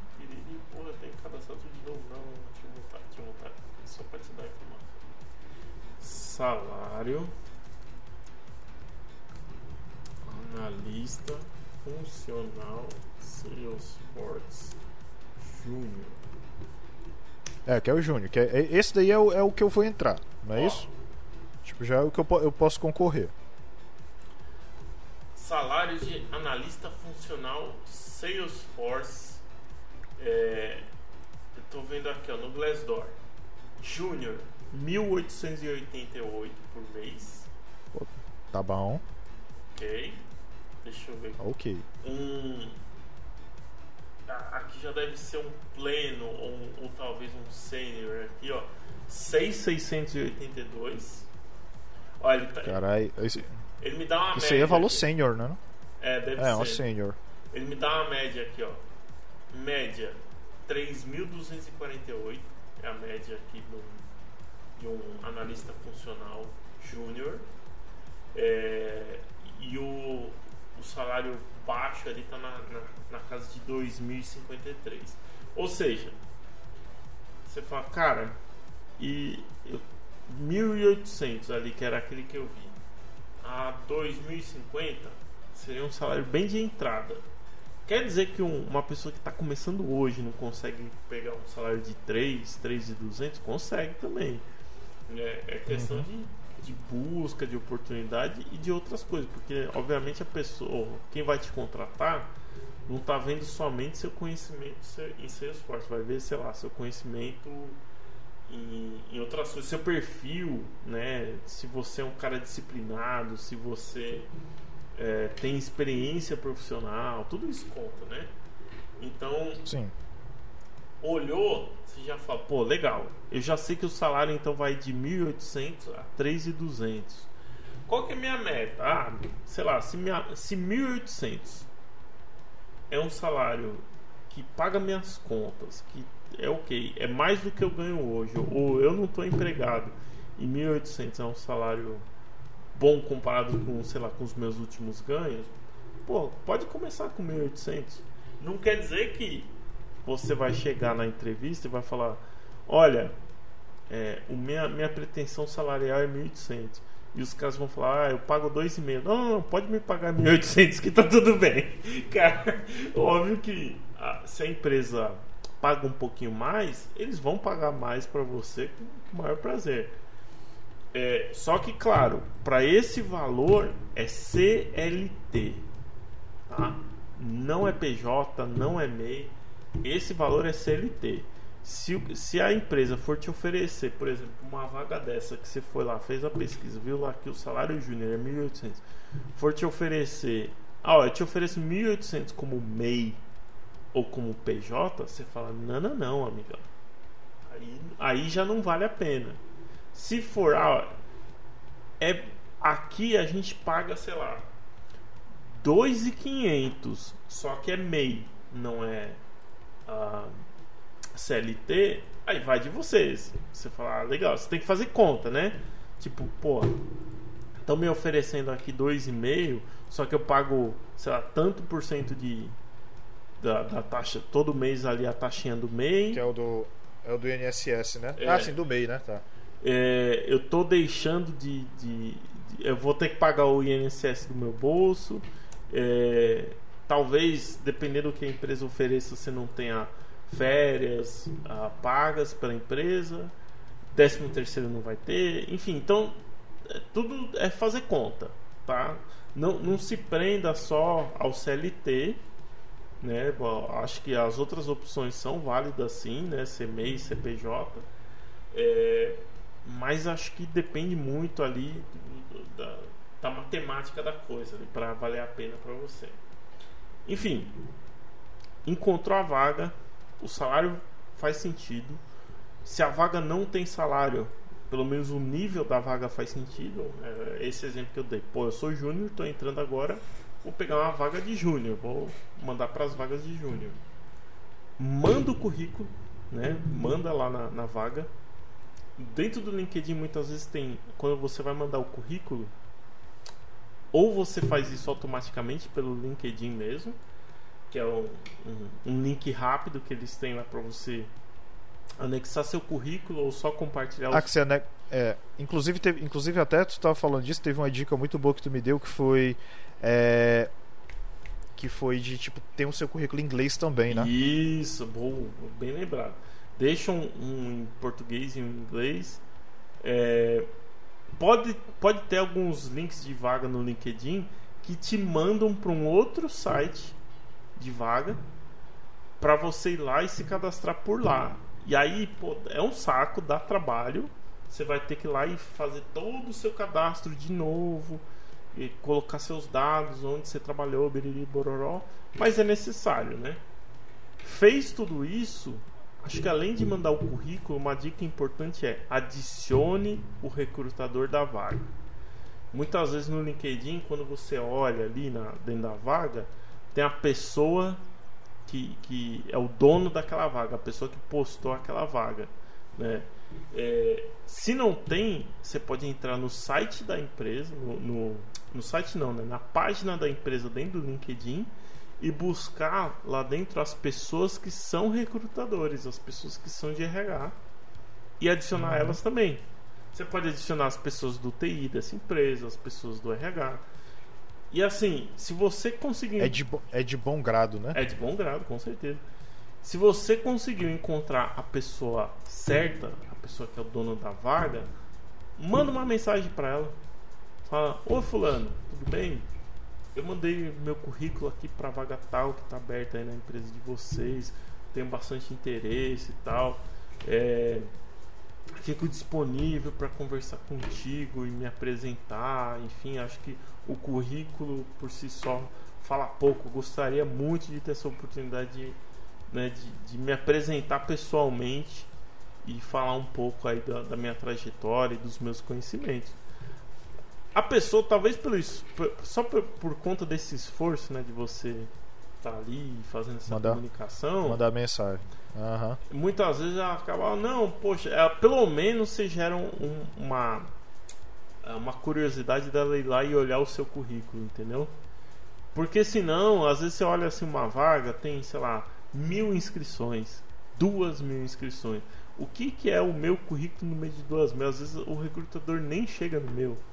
Então, se destaque, adicione as pessoas, mande uma mensagem. E vá lá conversar. Vá conversar por isso que eu digo que é importante você movimentar. É, porque, é que tipo às vezes é que tipo às vezes a pessoa acaba sendo refém da automaticidade, né, do, do, do próprio da própria plataforma, né? Exatamente, exatamente. E por isso que eu disse que é importante você manter seu LinkedIn atualizado e movimentado, ir lá fazer post, comentar, adicionar pessoas toda hora, tal, porque se o primeiro contato com essa pessoa vai ser através do seu LinkedIn, é a primeira coisa que ela vai fazer, ela vai entrar na sua página, vai olhar a sua experiência. Se tiver tudo bagunçado, informação desatualizada, você não posta nada, nunca fez um post e tal, talvez a pessoa perca um pouco esse interesse inicial. Então, é, mantenha LinkedIn atualizado, bonitinho. Mantenha seu foco e LinkedIn atualizado. Tudo, tudo que, que você fez de novo. Fiz um cursinho simples aqui, ó, de uma semana no Udemy Aqui um cursinho de SQL bobinho aqui. Põe lá, porra. Ponha. Mostra que você tá ali correndo atrás, estudando tal. Que isso é importante. Porque assim, é, esse, todo esse processo, essa batalha que a gente faz da, de construir o currículo e, e fazer entrevista e tudo mais, né? E fazer os contatos com as pessoas tal. Isso não é nada perto do tanto que a gente estuda, né? Para ter o conhecimento para estar na área. Mas. O pior que é, viu? As pessoas que estão lá nunca vão te dar a oportunidade de, de, um, de você mostrar o, o, seu conhecimento se você não, não tiver propício para isso, né? Se você não tiver ali um perfil, uma organização, né? Enfim, você tem que ter a oportunidade de conseguir ter a entrevista. E aí, de novo, LinkedIn atualizado, bonitinho. Tem muita dica, muito vídeo. Cara, YouTube. Vai lá no. Caceta no YouTube aí, ó. Como montar um perfil de LinkedIn top. Como engajar no LinkedIn. Como criar bons posts no LinkedIn. O que não fazer no LinkedIn. Que isso acho Bom, que... o que não fazer no LinkedIn é compartilhar mesmo. com certeza, com certeza. Isso é importantíssimo. E aí, meu amigo, com tudo isso em mente, caceta de mandar currículo, caceta de adicionar pessoa, manda currículo pelo Glassdoor também, manda currículo pelo vagas.com. É, é um que eu tava, um que eu tava usando, um que eu tava usando era o, o InfoJobs, tá ligado? É, para tecnologia não recomendo muito não. Sim, é, é não recomenda? É, não, é, foca nesses três que eu falei. Glassdoor, LinkedIn e vagas.com. O vagas.com tem menos, tá? Mas ele é um site muito confiável, eu gosto dele. O principal é o LinkedIn. LinkedIn, assim, para quem tá, tá mandando, tem que entrar e ficar ali, cara, é, sabe, horas ali, todo dia mandando currículo. Porque a quantidade de vaga que tem no LinkedIn, inclusive, não se compara com a de nenhum outro. Se você entrar todo dia, todo dia tem dependendo cara só enquanto vaga, só né? enquanto a gente tava só enquanto a gente tava gravando aqui cara eu já recebi tipo uns trocentos e-mails com vagas é, para tá aqui eu recebi dois aqui de desenvolvedor JavaScript de alerta de vagas uma para Rio de Janeiro e outra para São Paulo enfim é ó quer ver ó enquanto a gente tá falando eu vou abrir aqui no LinkedIn só para fazer uma busca rápida aqui a gente tá usando muito o exemplo do Salesforce né porque é o, é o seu foco agora mas isso, tudo isso que eu estou falando vale para qualquer uh, qualquer perfil de vaga, né, que as pessoas estiverem procurando. Então, vou procurar aqui uma vaga analista Salesforce Júnior e eu vou tirar aqui a localização e vamos ver aqui o que, que ele me dá. Mas é bom compartilhar a tela, viu, pra eu ver. Opa! Deixa eu. Vou fazer isso aqui. Plau, plau plau. Vamos lá, ó. Peraí, está abrindo. Tá aí. Isso. Olha aí, belezinha. Então, temos aqui, ó. Analista Salesforce Junior, né? E aí eu vou dar uma pesquisada. Aqui.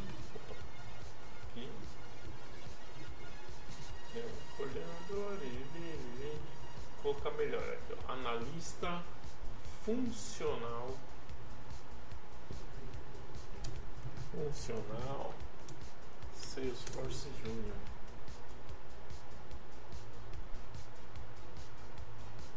Beleza. Olha que abriu algumas coisas que, que não tem. Às vezes tem que. Cliquei sem querer aqui em outra coisa. Você tem que. Às vezes você tem que pegar. Carai, Robson, tu guarda essa foto dessa piroca desse tamanho, porra. Lógico, é, Eita caralho. é, é pra lembrar. Maluco O que, guloso, hein, é irmão? pra lembrar o que me espera se eu não, não entregar Faz sentido. a sprint. Olha aí.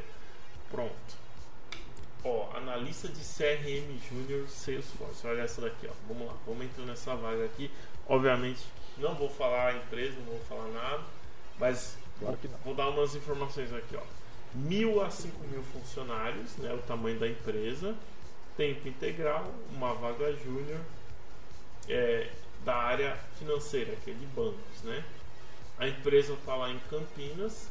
Essa aqui não está falando especificamente ainda se é ah, se é uma vaga, como é que se fala? Remota ou não, né? Mas vamos dar uma lida aqui, ó. Eu posso fazer esse filtro aqui depois aqui em cima, ó. É, então, empresa contratante, biriri, bororó, aqui fala um pouco da empresa. O que, que um analista CRM Júnior lá mapeia jornadas de clientes com ferramentas de vendas e atendimento do Salesforce? Ou seja, modelagem no Salesforce, sem novidade. Biriri, tecnologia. Que mais que eles esperam, além de, do óbvio que é o conhecimento de Salesforce?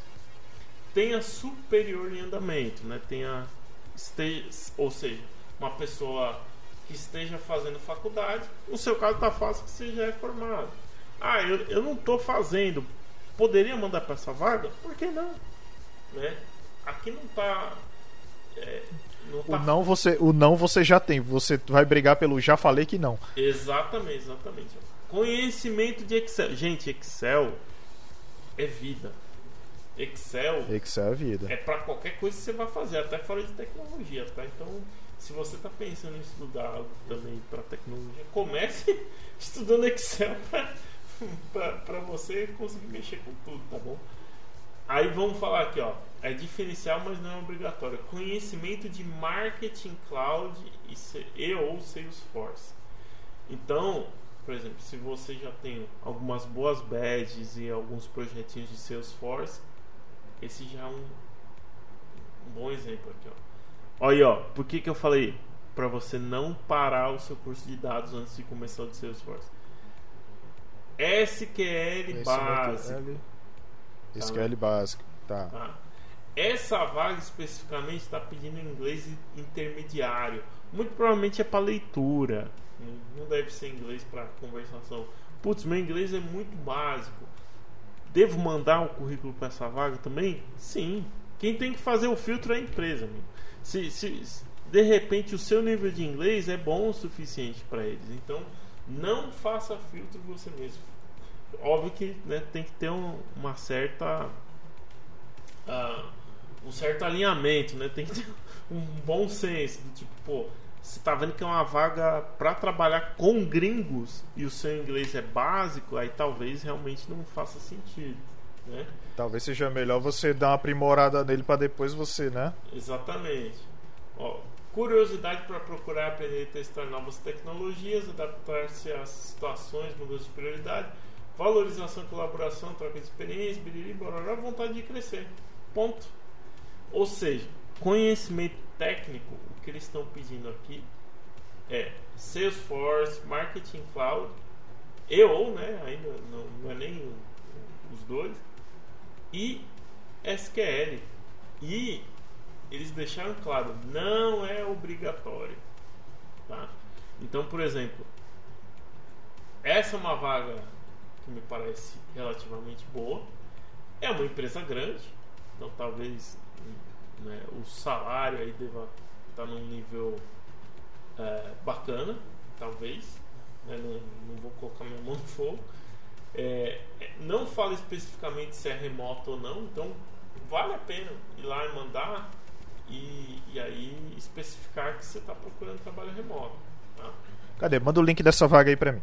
Deixa eu ver aqui. Deixa eu pegar aqui. Marinal de Filho.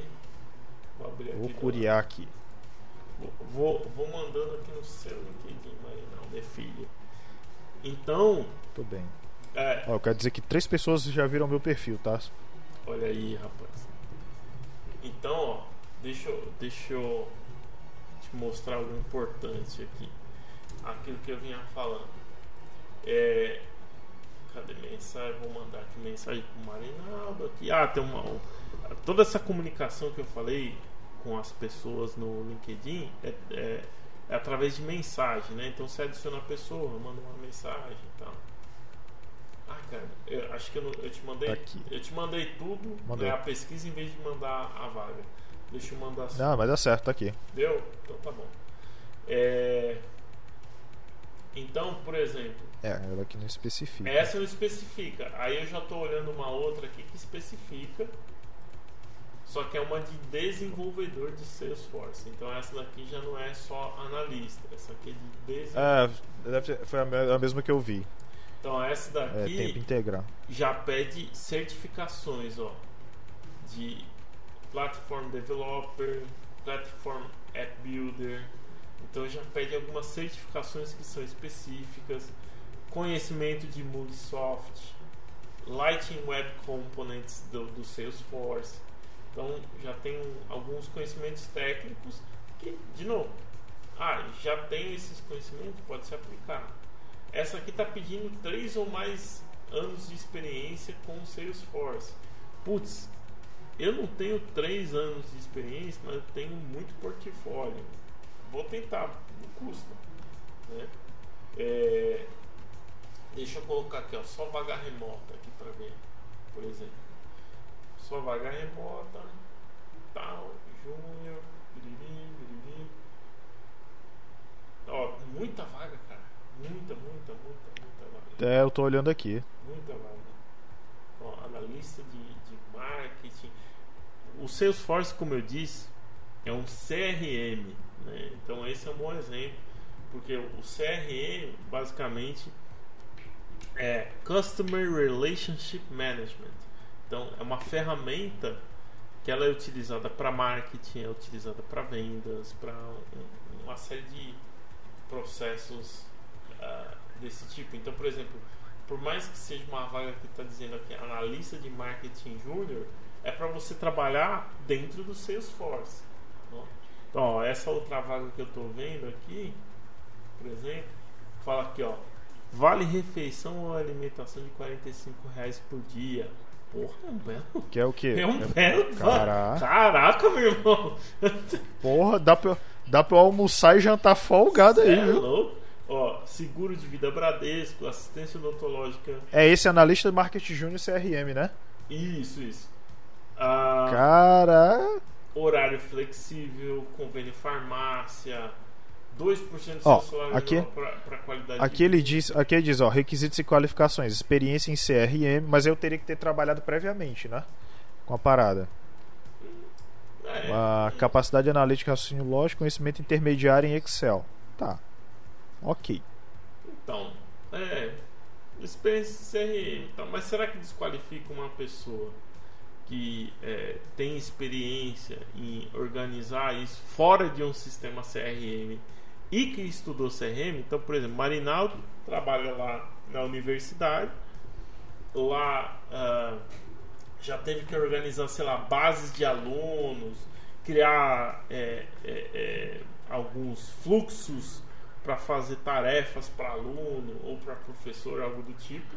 Ah, eu já tive, eu já tive experiência fazendo isso quando ano passado a gente criou tipo uma plataforma Uhum. que era para os professores é, os professores darem aula online, né? E até mesmo servir de repositório.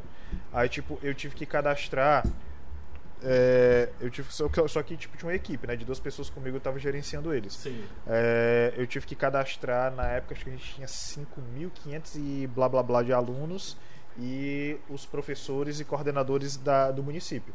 Então tipo eu tive que organizar todos eles no Excel e subir para o sistema para coisa da plataforma e criar as salas específicas que seriam não só as salas dos alunos, mas também as escolas. Pronto. Então meio que isso, isso tudo usando o Excel, é, usando o CSVzão do sucesso. Pronto, então, é, é isso. Ah, a- aqui eles estão esperando que talvez você tenha essa experiência especificamente dentro de uma Ah. plataforma de CRM. Mas se você tem essa experiência dentro, fora de uma plataforma de CRM, você fez isso de alguma outra forma, acho que é válida, é uma vaga que valeria a pena se mandar. Ó, aí tem, aí vem o- a dica de ouro. Tem outras ferramentas e outras coisas que a vaga tá falando aqui, ó. OneSignal, TakeBleep, Firebase, isso daqui são ferramentas de disparo de campanha. Muitas acabam sendo ah, integradas com o Salesforce, né? É, conhecimento de automação de marketing e CRM, Salesforce, Dynamics, RD Station, Zenvia. E aí, assim, ah, eu preciso ter conhecimento de tudo, saber fazer tudo, saber utilizar o Zenvia, saber utilizar o Dynamics tal. Talvez não, mas você tem que minimamente para estar preparado para uma entrevista dessa ir lá e dar uma fuçada e pesquisar como é, como é que é o Dynamics, o que, que, que, que eu faço no Dynamics, como é que funciona. De repente, se for gratuito, baixa, mexe. Por exemplo, o Zenvia. Zenvia eu já utilizei. Uma plataforma simples ali para envio de, de, de comunicação. Então, pô, é, dá uma pesquisada, mete um Google, pesquisa o que, que é o Zenvia, entende o que, que é. Se tem alguma forma de você testar ele, testa tal. Feito isso, é, você pode até mesmo antes de mandar o currículo para a vaga, se tem muito conhecimento ali que está muito aderente com o seu e especificamente não está tão explícito no LinkedIn, se- é, na hora que você for mandar o currículo, você pode dar uma editada no seu currículo e colocar esses conhecimentos. Então isso também vai fazer a diferença. E aí, mandou o currículo, é aquilo que eu falei, adiciona a pessoa. Então, ó, nesse caso aqui, que eu estou mostrando aqui, não, não tem uma pessoa né, na vaga. Então, você vai, entra, clica lá na empresa, né, entra no- na página da empresa dentro do, do LinkedIn. É, entrou na página da empresa, cadê? Deixa eu achar eles aqui. É, não vou falar o nome aqui, mas é, né, não- Por motivos de paga nós, né? por É motivos de pagar nós, ficar fazendo publicidade para sua empresa aqui, para sua vaga não. Mas enfim. Por motivos de me contrata, na verdade. Ó, tô na página da empresa dentro do LinkedIn. Vou aqui em pessoas. Legal? E aí você- vai. Você pode olhar na lista embaixo aqui começar a procurar as pessoas especificamente que estão contratadas. Então, por exemplo, ah, tem a Head of People, que é a gerente de RH aqui da, da empresa. Ah, pode adicionar ela. Mas o ideal é você adicionar de repente um analista de recrutamento, uma pessoa dessa que vai lidar um pouco mais diretamente com a vaga, né? Você pode fazer uma busca, né, por pessoas com esse cargo aqui dentro e procurar e, e sair adicionando, né? Você pode também adicionar outras pessoas. Pô, tem, achei aqui no meio um outro analista de Salesforce que trabalha nessa empresa. Você pode adicionar e mandar um- uma mensagem, trocar uma ideia. Pô, amigão, eu vi uma vaga assim, assim, assado aí na empresa tal. Pô, eu queria muito começar a trabalhar aí. É, como é que é aí? Você gosta daí? É importante. Pergunte sobre a empresa, pesquise a empresa.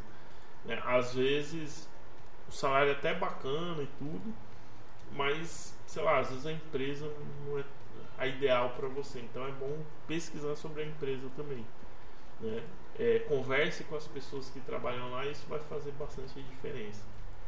É, na boa, nessa pequena pesquisa que a gente fez aqui, com um pouquinho de filtro, deu o quê?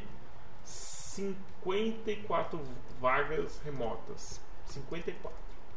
Se a gente eliminar, sei lá, as vagas que são muito técnicas, vamos dizer que a gente elimine metade, né? E fique aí com é, 20, 20 e poucas vagas, aqui 27 vagas. Ainda assim é muita vaga, amigo. E você pode ver aqui, ó. Muita vaga. As mais antigas tem quatro dias. É tudo vaga. Um dia, um dia, um dia, um dia. Então assim tem. Pô, elas são, rec... elas são recentes, porque é, essa daqui, inclusive, que agora. Essa última agora que a gente viu que é o Vale, o Vale Refeição é 45 conto o dia, eu tô concorrendo, eu vou já eu tô preenchendo aqui para concorrer a ela. Pois é.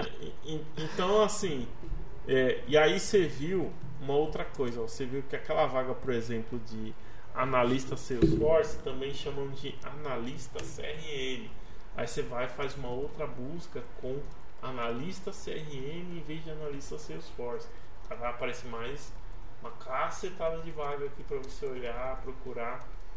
Todas essas que tem candidatura simplificada é aquelas mais simples, você consegue simplesmente uh, mandar o seu currículo que já está salvo no LinkedIn ou, ou só anexar rapidinho um currículo, você não precisa. É, inclusive, inclusive é uma parada que eu até tenho que fazer, que é bom indicar pro pessoal, né? Que é manter seu currículo atualizado toda a vida, né? Não só o LinkedIn, não só o LinkedIn também. Ah, por favor, né? Por favor. Enfim, então acho que esse é o primeiro caminho. Agora falando de conhecimento, o que, que circunda aí tecnologia, né? Então eu falei do usando o exemplo lá do que dos cursos que tinha na Iron Hack, que era UX, data e desenvolvimento full stack. É, tem essas áreas, né? Dentro de desenvolvimento você pode cair para frameworks e, e, tecnologias bem específicas. Então você pode ser, por exemplo, um desenvolvedor muito focado em back-end. Você pode ser um desenvolvedor muito focado em front-end. Você pode ser um desenvolvedor de tecnologias mais específicas do tipo eu trabalho desenvolvendo jogos. Então eu trabalho com Unity e C Sharp. A exemplo. Então você pode ir buscando, né, conforme o que você decidiu estudar e trabalhar, você pode ir buscando vagas que tenham esses, essas aptidões e esses perfis, né, que estejam, claro, dentro do seu nível. Para quem está tá começando Normalmente é realmente um júnior mesmo, ou um estagiário. É, e, ah, e aí depois ah, que você mandar as vagas, você também tem que continuar buscando outras coisas para estudar para continuar evoluindo, né? O que, que, tem peso na tecnologia hoje é, são os formatos de gestão ágil, né?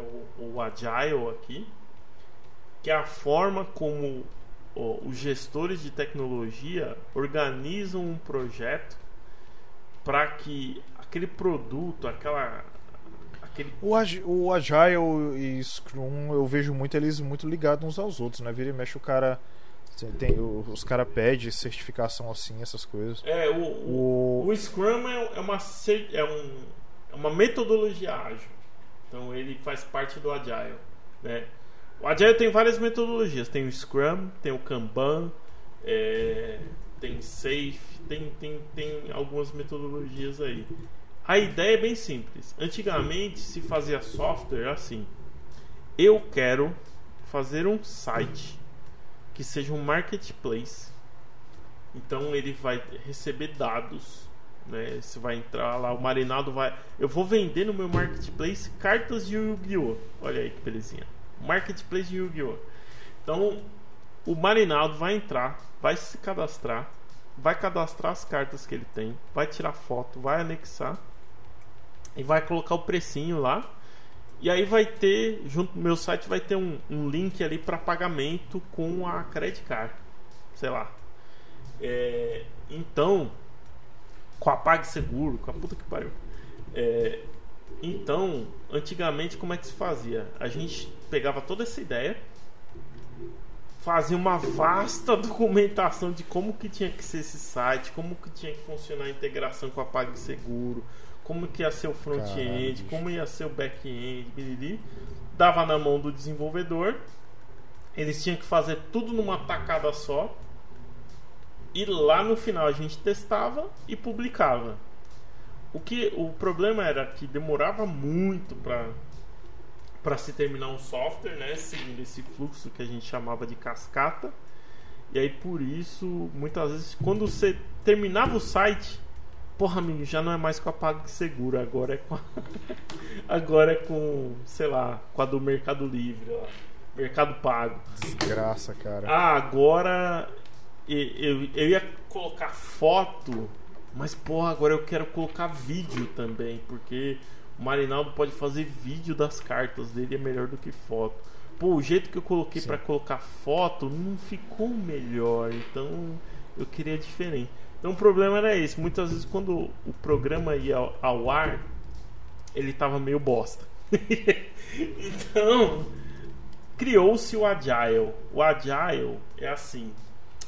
Eu quero fazer esse mesmo diacho desse site é, eu vou falar para você, Marinaldo, o que, que é essencial para esse site funcionar.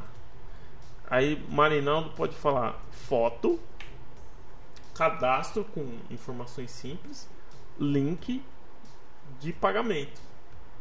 Ponto. Vou falar, beleza. Então eu vou fazer essas três coisas primeiro. Vou dar aqui para o time Vou dividir isso em períodos. Então, por exemplo, ó, um time aqui está fazendo o, o front-end ali do site. Né? Então está fazendo ali a página, como é que deve ficar, a parte de cadastro e a parte que você exibe as cartinhas. Um outro aqui está fazendo o back-end para receber as fotinhos e as informações. E um outro está fazendo integração com a PagSeguro, com, enfim. É, e aí eu vou falar para esses caras, olha, vocês estão olhando isso daqui, ó, tudo isso, essas coisas que eu falei que vocês precisam fazer. Em quanto tempo dá para fazer? O cara vai falar, olha, eu consigo fazer aqui esse uh, o back-end para receber as fotinhos no banco de dados em uma sprint. Uma sprint é um período, né? Que é um período que normalmente é determinado por uma pessoa dentro do Scrum ali, que é o, o, o Scrum Master. Aí falar, ah, duas semanas é uma sprint. Beleza, que é esse período. Então, que, geralmente, que geralmente a sprint ela dura, ela dura duas a quatro semanas, né? É, pode, não, tem até sprint de uma semana, mas é, o recomendável. Porque é, depende. Depende, depende. O recomendável é duas semanas, mas tem sprint de três semanas, de quatro semanas, enfim. O recomendável é duas, que é um período curto. Então, assim, ó, em duas semanas eu consigo entregar essa página funcionando, amigo. Eu vou colocá-la no ar. Por quê? Qual que é a ideia? É, em vez de demorar um tempo danado fazendo um monte de coisa com uma documentação extensa, faz o mínimo necessário para o trem funcionar, para colocar no ar, e aí o usuário vai te dar insights, vai, vai te falar na percepção dele o que, que dá para melhorar ali. E aí, a partir disso, você continua desenvolvendo. Você fala, pô, eu coloquei aqui para inserir foto. E aí o usuário falou que também quer inserir vídeo. Aí você começa a, inserir, a você desenvolve na próxima sprint o back-end para receber vídeo. Mas, pô, aí o usuário me falou que ele, ele quer, uh, em vez dele ficar digitando todas as informações da carta, seria muito melhor para ele se tivesse tudo já pré-selecionado. Sabe, caixinha de seleção? Tipo, uh, quais variações de carta que tem? Ah, tem as cartas tal, tal e tal. Então você ir lá e selecionar só a carta em vez de escrever. Ia ganhar mais tempo e o usuário automaticamente ia, sei lá, ter mais vontade de utilizar a plataforma. Aí na próxima sprint você vai e desenvolve isso. Então é isso. O Agile ele ele corta ali em pedaços que são entregáveis e que dão valor. E aí no Agile, entram alguns papéis, algumas pessoas, né? Então tem um Scrum Master, que é o cara ali que está cuidando que todo esse processo funcione, que tem uma sprint, que essa sprint tenha duas semanas, que tenha poucas reuniões, mas sejam reuniões objetivas. Tem a daily, que é a reunião de 15 a 30 minutos, onde a gente discute o que, que vai fazer no dia, o que, que foi feito no dia anterior e o que, que vai. Uh, e se tem algum bloqueio no que eu estou fazendo. Se, se, por exemplo, eu estava desenvolvendo aqui o back-end das fotinhos, mas chegou uma parte do código aqui que eu tô travado, não sei o que fazer.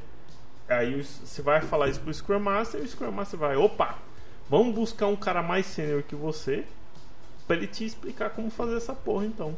E aí ele corre atrás disso para você, entendeu? Então, tem o Scrum Master, que é um organizador e facilitador. Tem o Product Owner, né, o dono do produto, que normalmente é, uma pessoa, é a pessoa que fala o que, que ela quer no produto. Então, o Marinaldo que criou esse site, ele é o Product Owner e ele vai escrever documentos que a gente chama de histórias de usuário, falando ali tudo que ele precisa em cada pedacinho ali que a gente vai desenvolver. Então, página de cadastro, eu preciso que pegar nome, telefone, CPF, papapá, papapá. Então, o Marinaldo vai colocar todos os campos que ele quer na página de cadastro dentro de um documento. E é, em não todos os casos, em alguns casos, tem o gerente de projeto, que aí o cara pode olhar o todo do desenvolvimento é, e pode uh, pensar não só na, nessas questões, mas também, por exemplo, em questão de grana. Porque, né, tô desenvolvendo essa página aqui para você, o tempo que eu tô pagando aqui o desenvolvedor para fazer, é, eu tenho que recuperar isso lá na frente, né, amigo? Tô fazendo essa página aqui não é de caridade não, eu tô ganhando dinheiro. Então, tempo é dinheiro, meu parceiro. O gerente de projeto às vezes tá, tá também lá controlando as coisas para o orçamento não fugir, para ter as pessoas certas fazendo as coisas certas, sabe? Então, hoje, hoje eu sou isso, né? Hoje eu sou um gerente de projetos aqui na, na empresa que eu trabalho. E então eu atuo com Scrum Master, com PO, né, que é o Product Owner, com os desenvolvedores, com o cliente. Eu atuo com todo mundo, or orquestrando a bagunça ali. Mas eu também sou agilista, né? Eu também sou Scrum Master, sou Agile Coach, então em algumas situações eu então, entro... tipo, no final, no final das contas, tu quis escapar de ser gerente de logística, mas acabou virando um só que da área de TI. É isso. Exatamente, é isso mesmo. A diferença é, é que, por exemplo, vou, vou, dar um exemplo de uma situação. Semana passada eu estava numa situação com o cliente e que a gente precisava entregar uma fase de testes de banco de dados porque a gente vai migrar tudo isso para produção, né? Hoje tá tudo que a gente desenvolveu está num ambiente de staging que a gente chama, né? É um ambiente que não é em produção, o usuário final não tem acesso, só os desenvolvedores e o pessoal de teste. E aí a gente está fazendo uma migração em massa para produção de um monte de coisa que está lá desenvolvida. E aí eu fiz o planejamento, né, de como seria essa esses testes e tudo mais. E em dado momento, eu olhei e falei, cara, a gente está atrasado. Não vai entregar nos prazos que a gente combinou. O que, que eu fiz? Arregacei minhas manguinhas e comecei a testar também, amigo. Então, fui lá, peguei a extração do banco de dados, entrei no front-end, comecei a olhar as coisas que precisava fazer. Então, assim, a, a diferença é que um gerente de projetos de tecnologia ele acaba tendo que ter um pouco de conhecimento técnico. Não, obviamente que eu peguei um caso muito extremo que eu tive que meter a mão na massa. Mas para pelo menos você ter mas, isso, mas isso não, mas isso, por exemplo, não acontece com certa frequência, não. Não, não, não, não acontece com frequência. Pelo menos para um gerente de projetos não. Mas é, é para pelo menos ter o conhecimento para ter discussão. Porque aí o Marinaldo, desenvolvedor de Salesforce aqui, vira para mim e fala: Robson, esse tipo de página de cadastro que você está querendo que eu faça vai levar duas sprints para fazer, quatro semanas aí para conseguir entregar. Porque primeiro eu vou te entregar um, um pedaço X aqui do Cara, pedaço. é que assim, é que assim, eu- é que tipo na minha cabeça eu fico, eu fico vendo, beleza? Vamos supor, uma sprint ela demora duas semanas, aí tem que entregar uma página funcional. Sim. É, aí eu fico pensando assim, porra, são oito horas por dia, de Sim. segunda a sexta, não é? Sim. Aí eu, cara, eu não sei, eu acho que quatro semanas é até tempo suficiente, mas depende muito, às vezes, da demanda, né? Porque, por exemplo, você finaliza o que você tinha que fazer, você manda pro, você manda pro Scrum Master. Ó, oh, não, cara, faltou isso aqui, isso aqui, isso aqui. Então volta pra lá pra poder fazer porque não terminou ainda. É basicamente isso, então, né? É, é isso aí, é isso aí. Às vezes, é- e às vezes assim a gente também tem o bom senso de fatiar os pedaços nas sprints como, como faz sentido. Então, por exemplo, vamos supor que nessa página de cadastro tem os campos que são digitáveis, que você vai entrar e inserir né, a informação, seu nome e tal. Tem os campos que são caixa de seleção, por exemplo, sexo, masculino, feminino, ou prefiro Não binário, eu não prefiro não responder. Exatamente. Ou, é, ou tem campos que tem relação com outros bancos de dados, por exemplo, CEP. Tem aquele campo que você vai, insere o CEP, clica num buscar e ele vai lá no banco de dados do correio para buscar o seu CEP e já trazer e preencher no formulário as informações de endereço.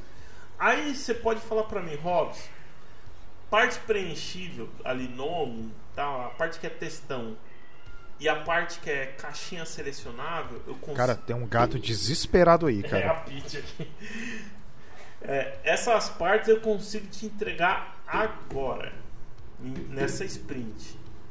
O negócio dos correios eu consigo entregar só na próxima, porque eu tenho que in- integrar ainda o nosso sistema com o banco de dados dos correios. O que, que a gente faz então para ser funcional essa página ao final dessa sprint? Eu vou falar o óbvio, que o Cabra insira o CEP manualmente e o endereço manualmente.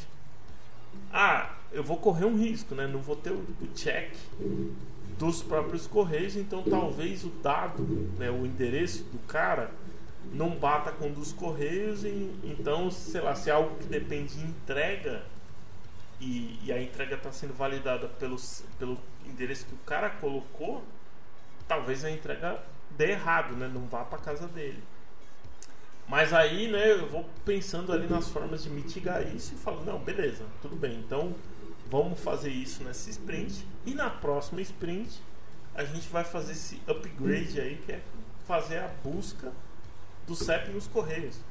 Então, assim, em duas semanas eu vou, eu vou deixar aquela página funcional para o usuário.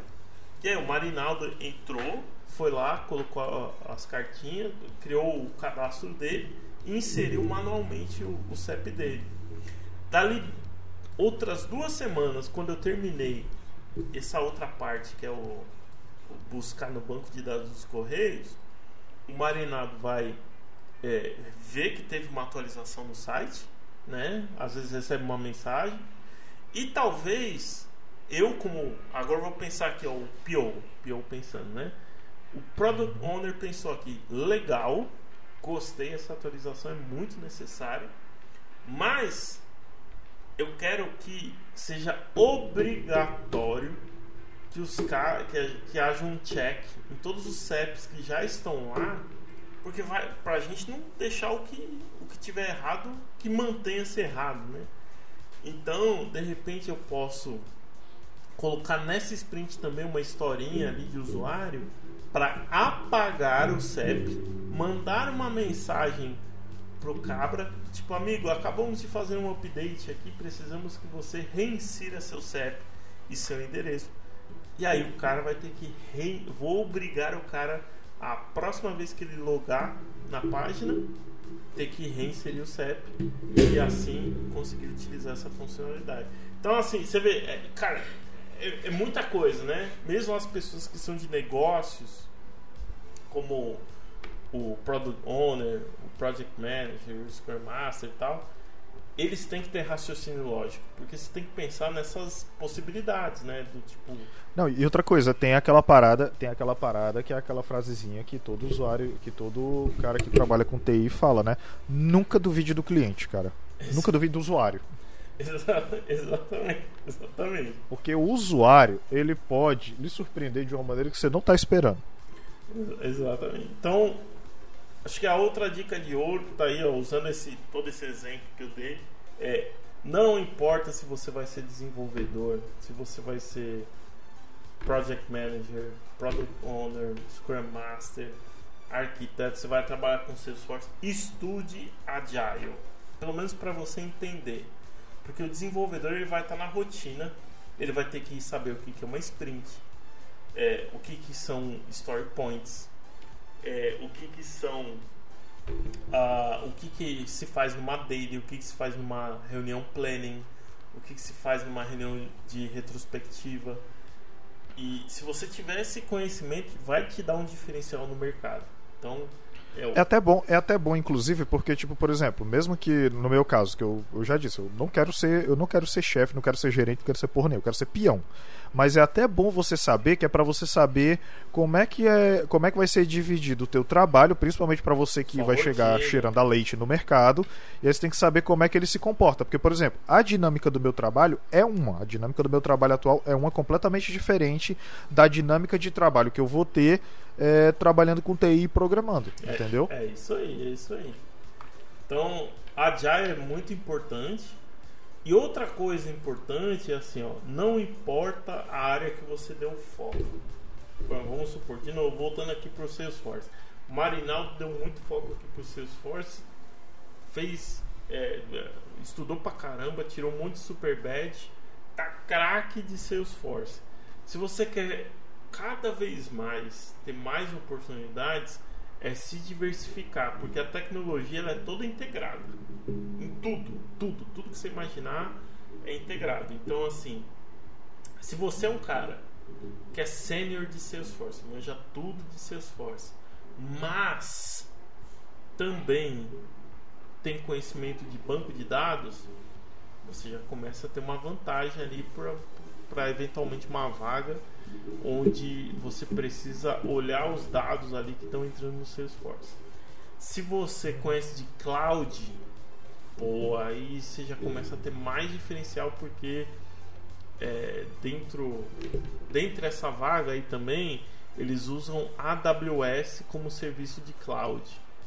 Se você uh, conhece o Agile, você ah, putz, você já tem um diferencial porque os caras trabalham com Agile lá, então tem um Scrum Master, eles têm sprints, tal, tal, tal. Então, assim, diversifique, olhe todo tipo de conhecimento que tem naquela vaga, mas não só se limite a ela. Então, eu, por exemplo, estou uh, estudando bastante coisa relativa a data science agora. Eu tenho uns cursinhos que eu comprei aqui de, de Python, de R, eu estou fazendo um de um da Udemy mesmo, né, de SQL. É, e depois talvez eu vá para alguma outra coisa, para cloud e tal. Paralelo a isso, eu estou fazendo cursos voltados mais para minha área mesmo de gestão, né? Cursos e certificações mais voltados para essa área. Mas quanto mais diversificado, melhor, porque te cria oportunidades, né? Se tiver um conhecimento, por exemplo, de cloud muito brabo e você um dia tiver de saco cheio de Salesforce, Porra, vai ser arquiteto de cloud, cara. Vai ganhar. Vai ser arquiteto, é. Vai ganhar. Pois é, uma das paradas. que você ganha uma das paradas. Pois é, uma das paradas que até eu tava te falando, pô, cara, eu tô estudando essa parada para eu poder entrar. Só que depois que eu entrar, eu vou continuar os estudos que eu parei, que no caso era, era JavaScript que eu tava estudando, entendeu?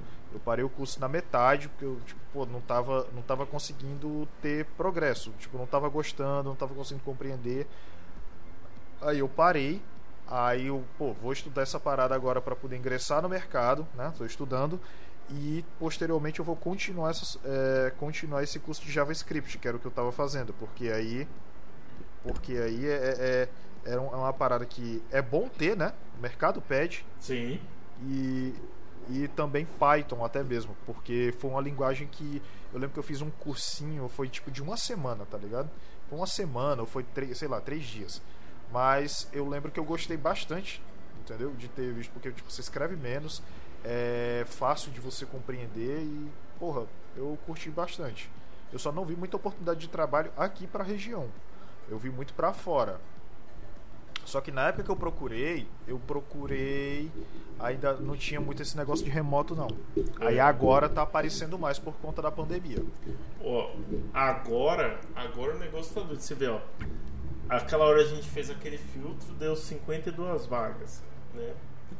Procurando lá algo mais voltado para Salesforce Júnior. Agora eu mudei o filtro para analista CRM Júnior e deu 152 vagas. E.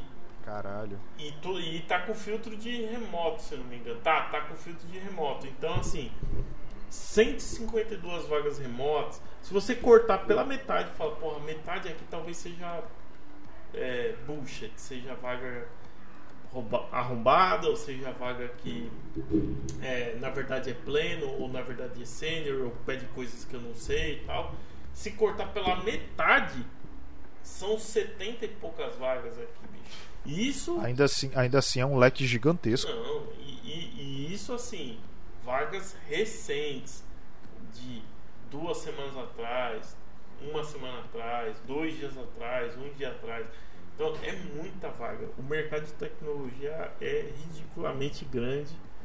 É, é, é eu, eu, digo assim, é impossível, impossível uma pessoa que não se dedicar, não buscar atrás ali do buscar o conhecimento que quer para entrar na área, ter um pouquinho de orientação, enfim, é impossível a pessoa não conseguir, cara. Não, não tem como. É, é, muita, muita vaga, o mercado está muito carente. É, eu tenho um exemplo aqui da, dessas vagas que estão girando em torno de 2 mil, que é uma vaga de Salesforce bem júnior. É, mas tem, tem N outras. Aqui. Tem vaga de desenvolvedor pagando 4 mil por um júnior, 6 mil por um júnior. Tem vaga para fora Caramba. do Brasil pagando mais do que isso. Isso é, isso é, meio, isso é meio que desespero do mercado porque está precisando, é, né? Exatamente, exatamente. Ah, comecei numa empresa e vi que o barato é louco. Existe uma parada no TI que é a síndrome do impostor, né? Isso é, é, óbvio que a síndrome do impostor existe em, em, tudo, né? Mas no TI ela é muito latente porque as pessoas chegam achando, cara, eu não sei fazer isso, meu Deus do céu, eu sou uma farsa, eu sou uma fraude e tal. É, especificamente, se, uma vez que você começa na empresa, você vai se deparar com várias situações de coisas que você não sabe fazer. Mas é uma pessoa júnior, normal, cara. É, o sênior passa por isso, que, que quem dirá o júnior, né? É... é... verdade. Assim, tá tudo gravado porque na parte que tu tava explicando isso aí, meu fone descarregou. Mas de qualquer forma tá tudo explicado. Mas a, a, a, real é que assim, é, você se mantendo, estudando sempre, continuando a aprender e tal, é, esse, essas vaguinhas iniciais assim, são um kickoff, é só para você entrar no mercado isso. É, é, que, é, que, é que aquela história, bicho. É, você pode entrar, você entra, aí depois. É, é que assim, você entra, mas você não se acomoda, não é? Sim. É, é isso que eu tava querendo falar. Tipo, você não pode se acomodar, você tem sempre que. Você tem sempre que estar tá se aprimorando, os bagulho e tudo. É. Tecnologia, assim, ó. É, tem todas essas dicas que eu dei, né? acho que o principal que tem que separar é nunca vai parar de estudar, então tem que estar preparado para isso tem que ter esse perfil analítico, mesmo para a parte de negócios, como eu disse, né?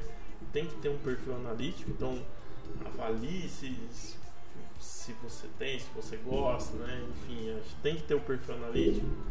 É, idiomas fazem uma boa diferença, então quem não tem plano de estudar inglês, comece pelo menos a estudar algo simples, barato. Comece, sei lá, assistir um filme com legenda de vez em quando, um desenho.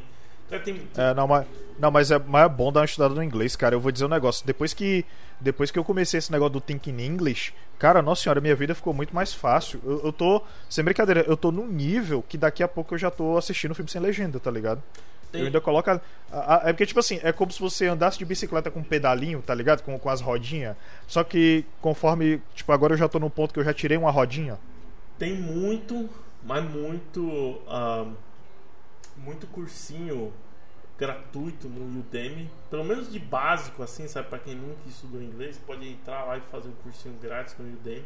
Gente, pelo amor de Deus, quem não conhece Udemy, só vai.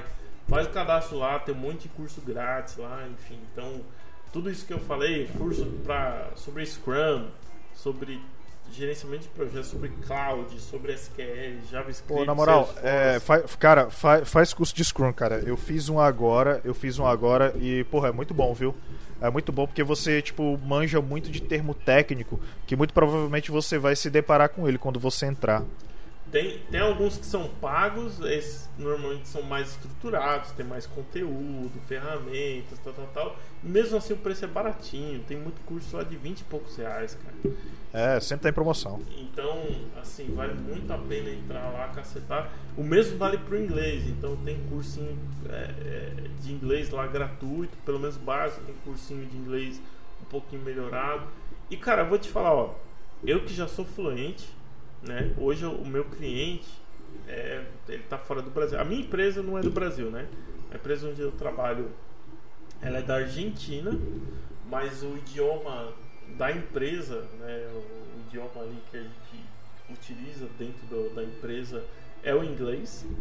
É, eu, por exemplo, meu chefe é da Colômbia, mas eu eu falo com ele em espanhol, né? Eu aprendi um pouco de espanhol, então eu estou falando com ele em espanhol. Mas, por exemplo, eu entrar nessa área com ele, a minha entrevista com ele foi em inglês, porque eu não estava tão confortável com o meu espanhol. Só sabia xingar no Warzone. Eu falei, "Bom, vamos trocar ideia em inglês, irmão? Vamos. Então. é, Eu não acho que seria uma, eu não acho que seria de bom grado você usar seu dialeto do Warzone com ele. Não, não, não, não ia ser legal. Não seria de bom grado. Não, não ia- ser bacana. Enfim, o, o, o, o inglês, ele fez muita diferença pra mim e, cara, com certeza faz pra todo mundo em tecnologia. Então, assim, invista no inglês, invista nos conhecimentos, tire certificações, converse com as outras pessoas da área para entender o que, que elas estão estudando, o que, que elas estão fazendo, o que, que é legal. Exato. Testa, né? Co- Começa a, a mexer um pouco essas coisas para ver se de repente você gosta. Por exemplo, pô, Marinado aí curtiu pra caramba SQL, né? Começou a brincar E, cara, SQL. Pois é, cara, eu lembro, eu lembro que na época da faculdade, eu não lembro de ter curtido tanto, cara, mas agora que eu tô estudando em casa, porra! É, não, SQL. Agora- Show de bola. Pois é. Robson, é isso, né, cara? É isso. É isso aí. É isso, né? Bom, já que você falou bastante ao longo dessas 2 horas e 12 minutos, eu vou dizer para as pessoas que elas vão encontrar este episódio no Spotify, tá? E lembrando, no Spotify você classifica a gente com 5 estrelas e você ativa o sininho de notificação para toda vida que sair um episódio novo, é, você for notificado, certo? Outra coisa, segue a gente no Instagram, arroba CoqueiroCast, no Twitter, arroba CoqueiroCast e no Facebook, facebook.com barra CoqueiroCast. CoqueiroCast tem episódios quinzenais aos sábados. Pode atrasar? Pode atrasar. Às Por isso que é vezes. bom você estar sempre ligado e você, você vai ser notificado quando o episódio sair ao ar, tá bom? Tamo rumo ao programa número 100. Mais alguma coisa, Robson? Não, é isso. É isso, Brasil. Muito bem. Ed, chupa. Hoje eu vou editar o programa com o Robson finalmente gravando com o BM800, otário. Beijo no seu coração. Até o próximo programa e valeu. Valeu. Ai, ai.